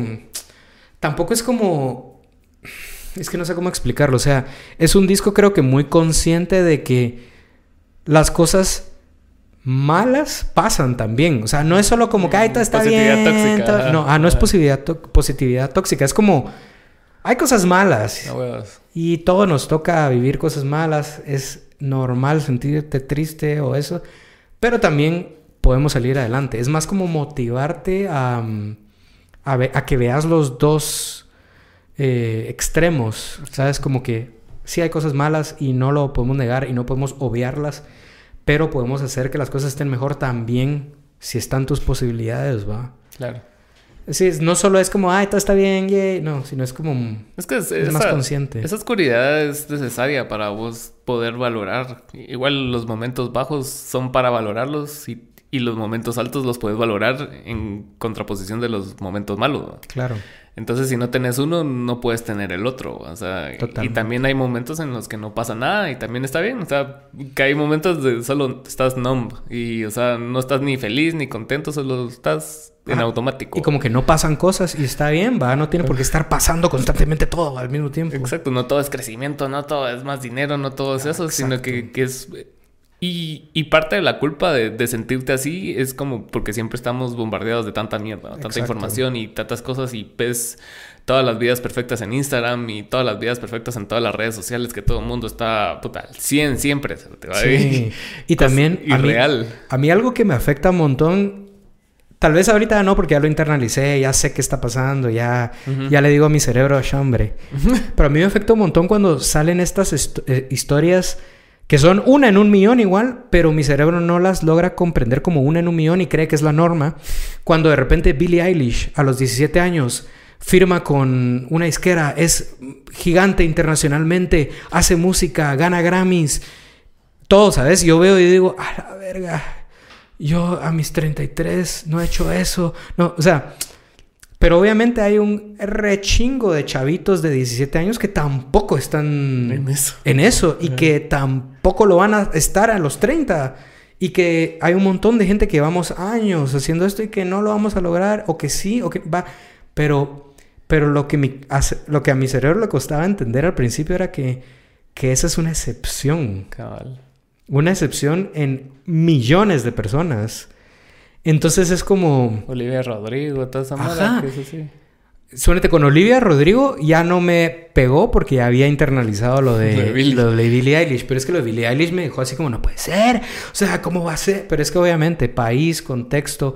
Incluso si estás en los... Si estuvieras en los estados, nada te asegura que la vas a meter. O sea... Es como... Sí, aparte, cada, cada proceso es diferente. Hace poco estaba viendo yo una, no, un podcast donde está este José Antonio Badía. ¿Conoces a José Antonio Badía? Fíjate que no. Es un comediante. eh, no sé si es de Chihuahua, pero va, es, es mexicano. y tiene el programa este Leyendas Legendarias, ¿Programa cuál? que se llama Leyendas Legendarias. No sé cuál es. fíjate. Es un programa que son tres chavos. eh, él es el que tiene el script y cuenta historias de asesinos en serie, de aliens, de etcétera. Cualquier cosa que haya sucedido en la historia de la vida que tenga algo misterioso, Para- paranormal. paranormal, él lo cuenta. Entonces hace sus grandes scripts y duran un episodio dura hora y media, dos horas, o a veces hacen partes dependiendo de la grandeza del del, De del la evento. historia, ajá. Ajá. Entonces él estaba contando y ahorita llevan dos años consistentes en México de estar en top 10 de podcast de A y, y eso naturalmente les trajo más público para sus cosas de, de stand-up, porque los tres son stand-uperos. Ah, ok, ajá. Entonces la chingadera del programa es que están contando de Ted Bundy y se están cagando la risa de alguna mulada que dijo o hizo Ted Bundy y lo hacen todo chistoso como re- Ajá. rebajan la... La ansiedad y el estrés y la tensión del tema. ¿ah? A huevos, a huevos. Ajá. Entonces él contó que, puta, que hasta ahorita, en estos dos últimos años, ha tenido el éxito que ha estado trabajando por 25. Ah, O sea, estás hablando de Mara que es más grande que nosotros. Ajá, él, él tiene, él es del principio de los 80, ponete, nosotros todavía somos late 80s, él tiene ya 40 por lo menos. Ajá. Entonces él estaba contando de que muchas de las cosas, porque tuvo programas de éxito, más no era éxito de dinero, sino que solo era awareness. Reconocimiento. Ajá, que la gente lo topaba porque, ah, sí, él tiene un, tu- tuvo un talk show y un montón de cosas. Y él decía que en esos momentos él estaba, todavía tenía un trabajo. Claro. Entonces, eso solo lo hacía porque le gustaba, pero no ganó nada. Entonces, yo, yo así como, puta huevos, ¿qué tal? era? O sea, no necesariamente tenés que ser un prodigio a los siete años ser famoso y toda tu vida va a ser un éxito o, o Justin Bieber, ¿va? sino que sí, Exacto. Sino que hay Mara que tipo Drexler, tipo este Badía, que pasa tiempo y que eventualmente les va a llegar. Joe Rogan, o sea, Sí, sobre todo yo me acuerdo que también cuando estaba lidiando con esa ansiedad de, de Billie Eilish, ¿va? porque es que me acuerdo que me pegó, o sea, me pegó. Yo no sé si era por el momento en el que yo estaba, de que yo decía, cabal, ah, no puede ser que yo llevo 15 años en esto, con tanta energía y, to- y todavía, ¿no? Y, y sale una artista súper joven que es súper talentosa, porque no la quiero demeritar buena. en ningún sentido, y me gusta su música. Yo más lo decía en el contexto, ah, la gran, o sea, si yo hubiera tenido esas oportunidades y te deprimís, ¿va? Pero, pero ya luchando con esa idea, yo empecé a como tratar de verlo más objetivamente y ver qué otras historias hay, pero del lado opuesto, Mara, que como que son late Eh, boomers, dirían, ¿va? Como late, que hasta es bloomers, es late Bloomers, que hasta después en- en- encuentran como cierto éxito, ¿va? Y has escuchado LCD Sound System. Sí. Va, ese chavo hasta los 35 años trabajaba así en un restaurante, así, y cero, su música cero, nada, o sea, irrelevante. Y a los 35 decidió como, bueno, vamos a empezar a, A meterle. a- a- a meterle, a hacerlo más formal. Y hasta como los 38, 40 empezó a tener cierta como, en el under todavía, ¿va? Cierto como reconocimiento. Y como hasta los 50 es que ya es como, ah, LCD Sound System, ¿va? Y ahorita creo que hasta dejó de tocar porque ya tendrá como 55 años, algo así. Entonces es como... O sea, es que cada historia es distinta, ¿va? cada proceso es distinto. Ah. Y fíjate que hace poquísimo, hace una semana, eh, me junté con Sebas eh, por un trabajo, ¿va? porque también tenemos una productora de audio. Durísimo Producciones. Sonamos durísimo en Instagram, sonamosdurísimo.com. Para grabaciones de podcast, música, audio, jingles, lo que sea. Este programa de hoy está siendo... Patrocina semi, semi patrocinado por Durísimo Producciones. Estamos hicimos fuimos a grabar un podcast justamente de una de una señora que tiene un podcast un tema muy distinto y un público muy distinto, pero ella tiene mucho que decir, pero no tiene las herramientas. Entonces nos contrató para grabárselo. Y veníamos de regreso después de grabarlo y cada empezamos a hablar y yo le decía, Sebas, así sin paja, le decía, así, si a vos te dicen, mire, disculpe, pero usted hoy se tiene que morir porque así es, va, o sea, hoy se tiene que morir, no hay nada que pueda hacer. Cuando vos vas hablando en el carro muladas, va. hoy se tiene que morir y pues lo lamento. Yo le decía a Sebas, Sebas, vos, si te dicen ahorita hoy, mire, se tiene que morir, ¿vos estarías satisfecho con todo lo que hicimos? Le pregunté. O sea, como mm, todo lo que hemos hecho, sobre todo él, porque lo hemos hecho mucho juntos, ¿va? Es como socios, amigos, todo, bandmates. Y entonces él se quedaba pensando, ¿va? yo le dije, porque yo sí le dije, o sea, yo sé que puede sonar muy estúpido que nuestros proyectos todavía no son mainstream, ¿no? Pero yo he vivido experiencias que el, el músico promedio no ha vivido, que el productor promedio no ha vivido, que el artista promedio no ha vivido, y puede que hayan sucedido solo una vez, pero sucedieron. Pero sucedieron. Y son experiencias que por unos días te colocó en una realidad que no habías ni soñado que podía pasar y pasó. Te colocó en, en tu... Hizo realidad tu fantasía de niño y adolescente. Y a vos terminó, pero pasó. Y, e incluso si lo transportamos en el presente, yo le decía, calíamos en el carro y le decía, ¿vos sabes cuánta Mara al día de hoy, o sea, 2021, sigue escuchando Creo en mí? Le decía. Y él como, no sé, decía, no, no creo que haya alguien que escuche Creo en mí. Si el disco salió en el 2011, se desintegró la banda, ya no volvimos a tocar, el vocalista se fue a Canadá, o sea, cero. Le decía, mano, al día de hoy vos te metes a Spotify y hay 55 personas que escuchan al mes Creo en mí. Es como, Sí, es bien irreal, ¿verdad? Es bien irreal porque yo digo, o sea, algo que terminó hace 10 años y que solo tuvo un alcance a un, a un grupo de punks en la ciudad de Guate que sí, mucho éramos 150 o 200, que eran los que llegaban a los shows. Pero de esos 200 hay 55 personas que al día de hoy todavía siguen escuchando, creo en mí. Entonces yo le decía, imagínate ahora transportar eso con Dinosaur. Afortunadamente, con este álbum tenemos como 1700 listeners al mes, que es poco. Pero está bien. Pero está bien, va. Es como. Yo cuando veo ese número digo, a la verga, hay 1700 personas en el mundo que por mis huevos hice que nos escucharan, ¿sabes? Así como que. Porque yo, porque insistí un vergo. en promocionarlo, en sacar videos y porque a mí se me roncó hacerlo y dedicar eso a 1700 personas en el mundo que escucharon Dinosaur. Va, puta, ¿qué tal O sea, sin una label, sin promoción de nada, sin, y todo así, do it yourself, ¿va? Entonces yo le decía, pero esa misma idea de los 55 listeners, te creo en mí transportarla a Dinosaur de aquí a 10 años, mínimo van a haber unas 100 personas que nos escuchan, le decía yo, ¿ah? Sí, claro. ¿Qué tal que si hoy me dicen, mira, te morís, tener ese mini legado, que yo sé que es muy poco, ¿ah? Pero es que cuando yo era Widows, yo me recuerdo que cuando yo tenía mi primera banda, que fue con la que tocamos en lo de los bomberos, yo me recuerdo re bien estar componiendo una rola nuestra y decirme a mí mismo, verga, con que una persona se aprenda esta letra y la cante, decía yo, con que una persona que no sea quien sea, pero alguien que la cante, yo me voy a dar por satisfecho. Obviamente era una meta bien bajita, ¿va?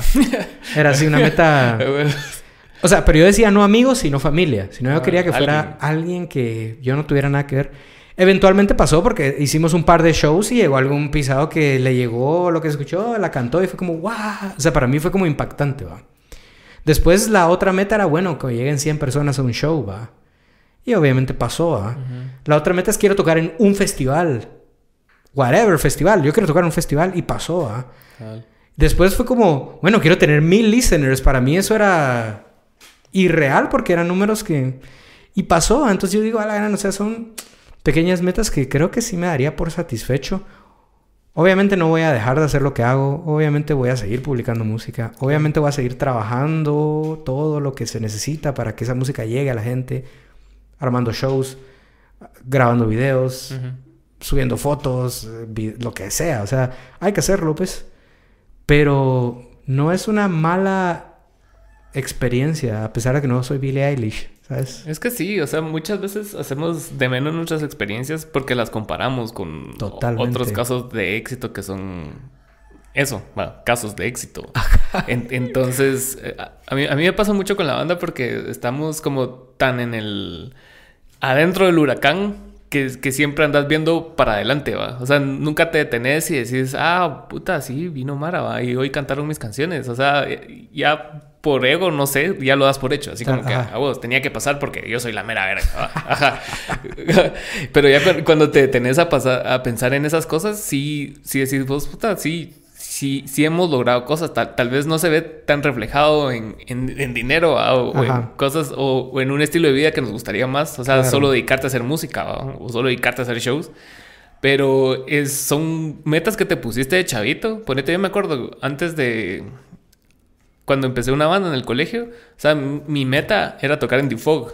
Ajá.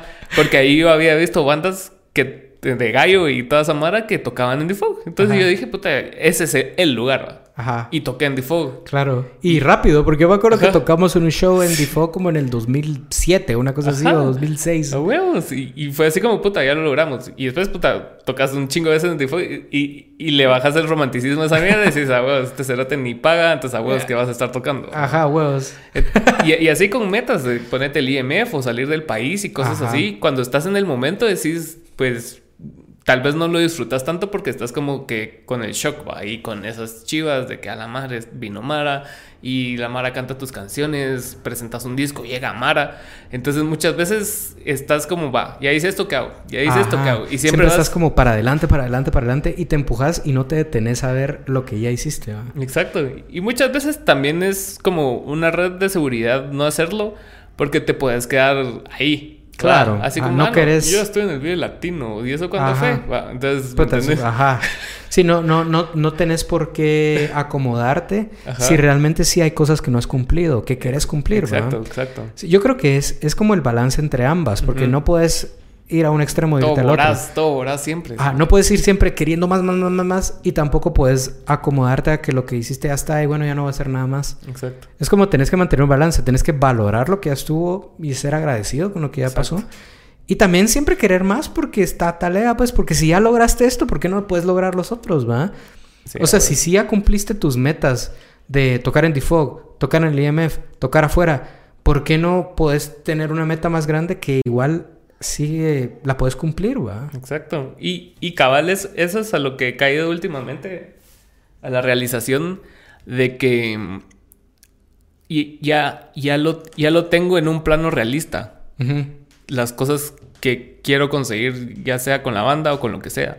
O sea, ya ves los caminos que han hecho, o sea, Mara como ustedes, o sea, las diferentes bandas que han salido y lo han hecho bien. O sea, puedes verlo de una forma más realista. Sabes que igual tenés que seguir invirtiendo dinero, que nadie va a invertir dinero en vos. Claro. A menos que pase y que bueno, pues, pero. O sea, ya, ya tenés metas realistas, ya no es así como que ah, voy a escribir una canción para que la cante Bad Bunny. O sea, no.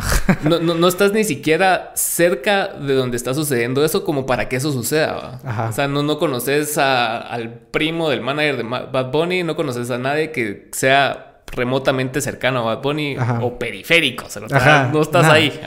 Pero puedes aspirar a decir, o sea, yo ya toqué, ponete con X banda, las ligas menores, Technicolor Fabrics, o sea, conocí al Roadie, o sea, cuando vaya a México puedo hablar con el Roadie, o sea, hablé con el X de, de Indie Pro, ponete, hablo con ese brother, cuando hay cosas así que son realistas y no necesariamente tenés que tocar todos los años en el Vive Latino o en el Corona, sino que puedes tocar en festivales chiquitos, en Monterrey, en Guadalajara, cosas así. que es, es, eso que decís es bien curioso porque justamente nuestras dos bandas que son bastante paralelas. Bueno, voy a decir Cameo y Dinosaur 88 porque creo que Dinosaur 88 está viviendo como un camino más similar al de Cameo ahorita que los tiros, porque los tiros es como la música es el segundo plano. Eh, es curioso que menciones eso porque, o sea, ustedes tocaron con Technicolor Fabrics y si te topas, suponete que un día vas a México y te topas a algún brother de Technicolor Fabrics, tenés como esa confianza decir, nosotros tocamos juntos, ¿cómo vas? ¿Qué onda? Solamente yo también pongo a pensar, si yo me encuentro a Santiago motorizado, ese pisado sabe quién soy, a vos que le pero la verga, pero es que si tuviera la necesidad de algo en ese momento que estoy ahí, es un punto de referencia. Exacto. Entonces, pues no está, no está mal, va. No, o sea, Pero eso es realista. O sea, porque esa Mara la conoces. exacto. O sea, y no, no estás así, ah, voy a hablar con León Larrey. O sea, Ajá, o sea, ¿de ah, dónde pues a quién conoces? París, ¿me entiendes? Bien París. en Madrid, algo así. A ver, no sabía. Ya, eso- ya está en otro Qué plano, loco, ¿me ¿ah? entiendes? O sea, y, y, y sí está bien soñar querer ser Billie Eilish, o sea, pero ¿qué, qué vas a hacer para llegar ahí? ¿Va? De acuerdo a tu contexto, o sea, Eso. Ajá, o sea, no puedes aspirar a lo mismo que ella porque ella está en un contexto totalmente distinto y, co- y con un acceso a equipo me- mucho mejor. o Una sea, industria entera, vos. exacto. Una industria entera que, que sí está diseñada para cuando un producto es tan bueno como ella y se descubre Lo voltean y a la ver. ven, lo voltean a ver y le, le faciliten las herramientas. Sí, no, a huevos. O sea, yo creo que es muy importante mantener la perspectiva de qué es realista. Porque dentro de lo que es realista, igual puedes tener metas altas, ¿va? Claro. O sea, igual puedes tener metas altas porque, porque si mis pares ya lo hicieron, ¿por qué yo no? ah? O sea, si Mara, que estamos como con las mismas oportunidades, ya lo hicieron, ¿por qué yo no? ah? Exacto. Es, eso es cabal a lo que me refería. Pero sí. Y ahora, ¿qué planes tenés con la música, con Durísimo, con tu Con vida todo. entera? Pues mira, este, el año que viene sí queremos ir a tocar a México con Dinosaur. Eh, creemos que es el momento, creemos que el año que viene todavía podemos ir a promocionar nuevas canciones. Y mm, creo que esas son las, eso es como el main goal ahorita. tocar en México el año que viene, armar una buena gira y mm, hasta ahí va de momento. No, no quiero acelerarme tampoco porque es una meta grande, o sea, armar una gira, pero una buena gira, ¿va? No solo una gira X, consume muchos recursos. Entonces, eh, ahorita estamos enfocados en eso. Como que el año que viene, a mediados de año o mm, finales, podamos ir a México a hacer una gira con Dinosaur 88 y tener unas nueve fechas. Creo que eso está Ahí. ahí y creo que hay que hacer mucho trabajo para que suceda. Sobre todo porque seguimos siendo Sebas y yo. O sea, no hay nadie más, ¿va? Y de ahí, pues, ya ahorita reactivar los conciertos con Dinosaur acá va a ser algo muy, muy bonito porque ya tenemos demasiadas ganas de tocar. Y tenemos un álbum entero que, que queremos tocar en vivo. Cabal. O sea, son canciones nuevas que nunca las hemos tocado a un público. Y pues con los tiros seguimos el podcast. Con los tiros tenemos una meta más a largo plazo que de alguna forma tenemos que ir a tocar a Suecia con Bufo. Porque como él está allá, tenemos que... Es más a largo plazo porque no es para el año que viene. Porque entendemos que requiere más, ¿va? Pero queremos ir a esa, a una gira europea. Pero es que eso está todavía muy ambiguo. Entonces todavía hay que mantener como que el freno de mano ahí, ¿va? Y pues vamos a ver música. Vamos a sacar un EP con los tiros ahorita, a final de año, Ah, en cool. diciembre. Eh, ¿Qué más? Durísimo. Seguimos grabando todo lo que sea, mano. Ay, sí.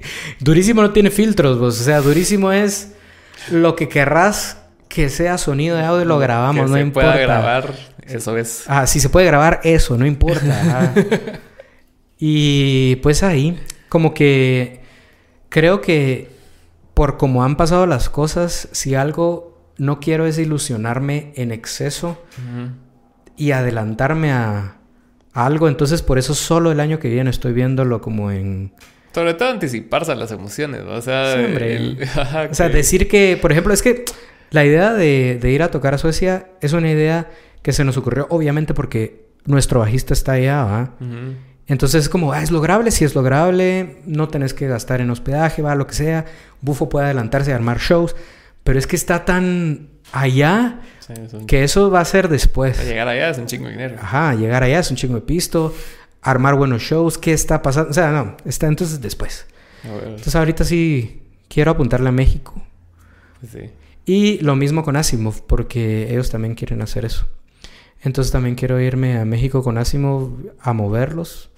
Y creo que en cierto punto eso es hasta, quiero decir, un poco más sencillo porque tenés solo una cosa que preocuparte, Ajá. que es que los shows funcionen y no que los shows funcionen y que tenés que tocar bien. Sí, cabal. Y que tenés que guardar tus instrumentos. Y que tenés que descansar porque al día siguiente tenés show. Y, ¿sabes? Eso es mucho. Sí. Entonces también me emociona eso. Y pues ahí seguir echando vergos. ¿Cómo te encontramos en redes? Mira, las redes sociales que más me gustan promover son las de Dinosaur porque es mi proyecto más personal, ¿va? Ajá. Entonces, Dinosaur88 en todas las redes. Dinosaur88.com. Súper fácil. Ajá. Estamos en... Hasta en TikTok estamos, ¿vos? Ya Nice. estamos en TikTok. Este... Es, es dura esa red social. o sea, ulti- eh, encontré el, el- el nicho para subir cosas ahí. Es impresionante. Y me ha, me ha caído bastante. Lo he odio. visto. Sí. Odio. Amor y odio. Bueno, Ah, bueno. sí, de- dependiendo del clip. Yo sé qué clip va. Se, va- se va a ir a la verga con la Mara con respecto a lo polémico. Yo no conocía a la Roosevelt Bot. Eso. Pues yo cuando vi eso, yo solo... Solo fui a mi Facebook, Oliver on Friend, mano. Son pajas. Son pajas. Pero es que cuando eso no puede ser. Pero él lo dice en una perspectiva de que vivía en Claro. zona 18. Que vivía súper No lejos. que, no que vivía en la cañada. Y que era súper güiro y que no tenía por qué andar en la Roosevelt, pues sí me dio mucha risa eso, la verdad. Estoy chingando. Estoy chingando, ¿viste? Oliver. Nadie te quiere. Así. Eh, Sí. No, Pero bueno, gracias por haber venido. Y Gracias a vos por ¿Qué te invitarme segunda vez. Sí.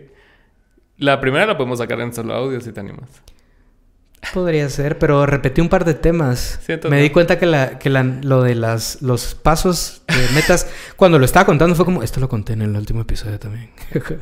Pero qué bueno que viniste y gracias. Ya sabes que puedes venir cuando querrás. Gracias. Chao. Gracias por ver.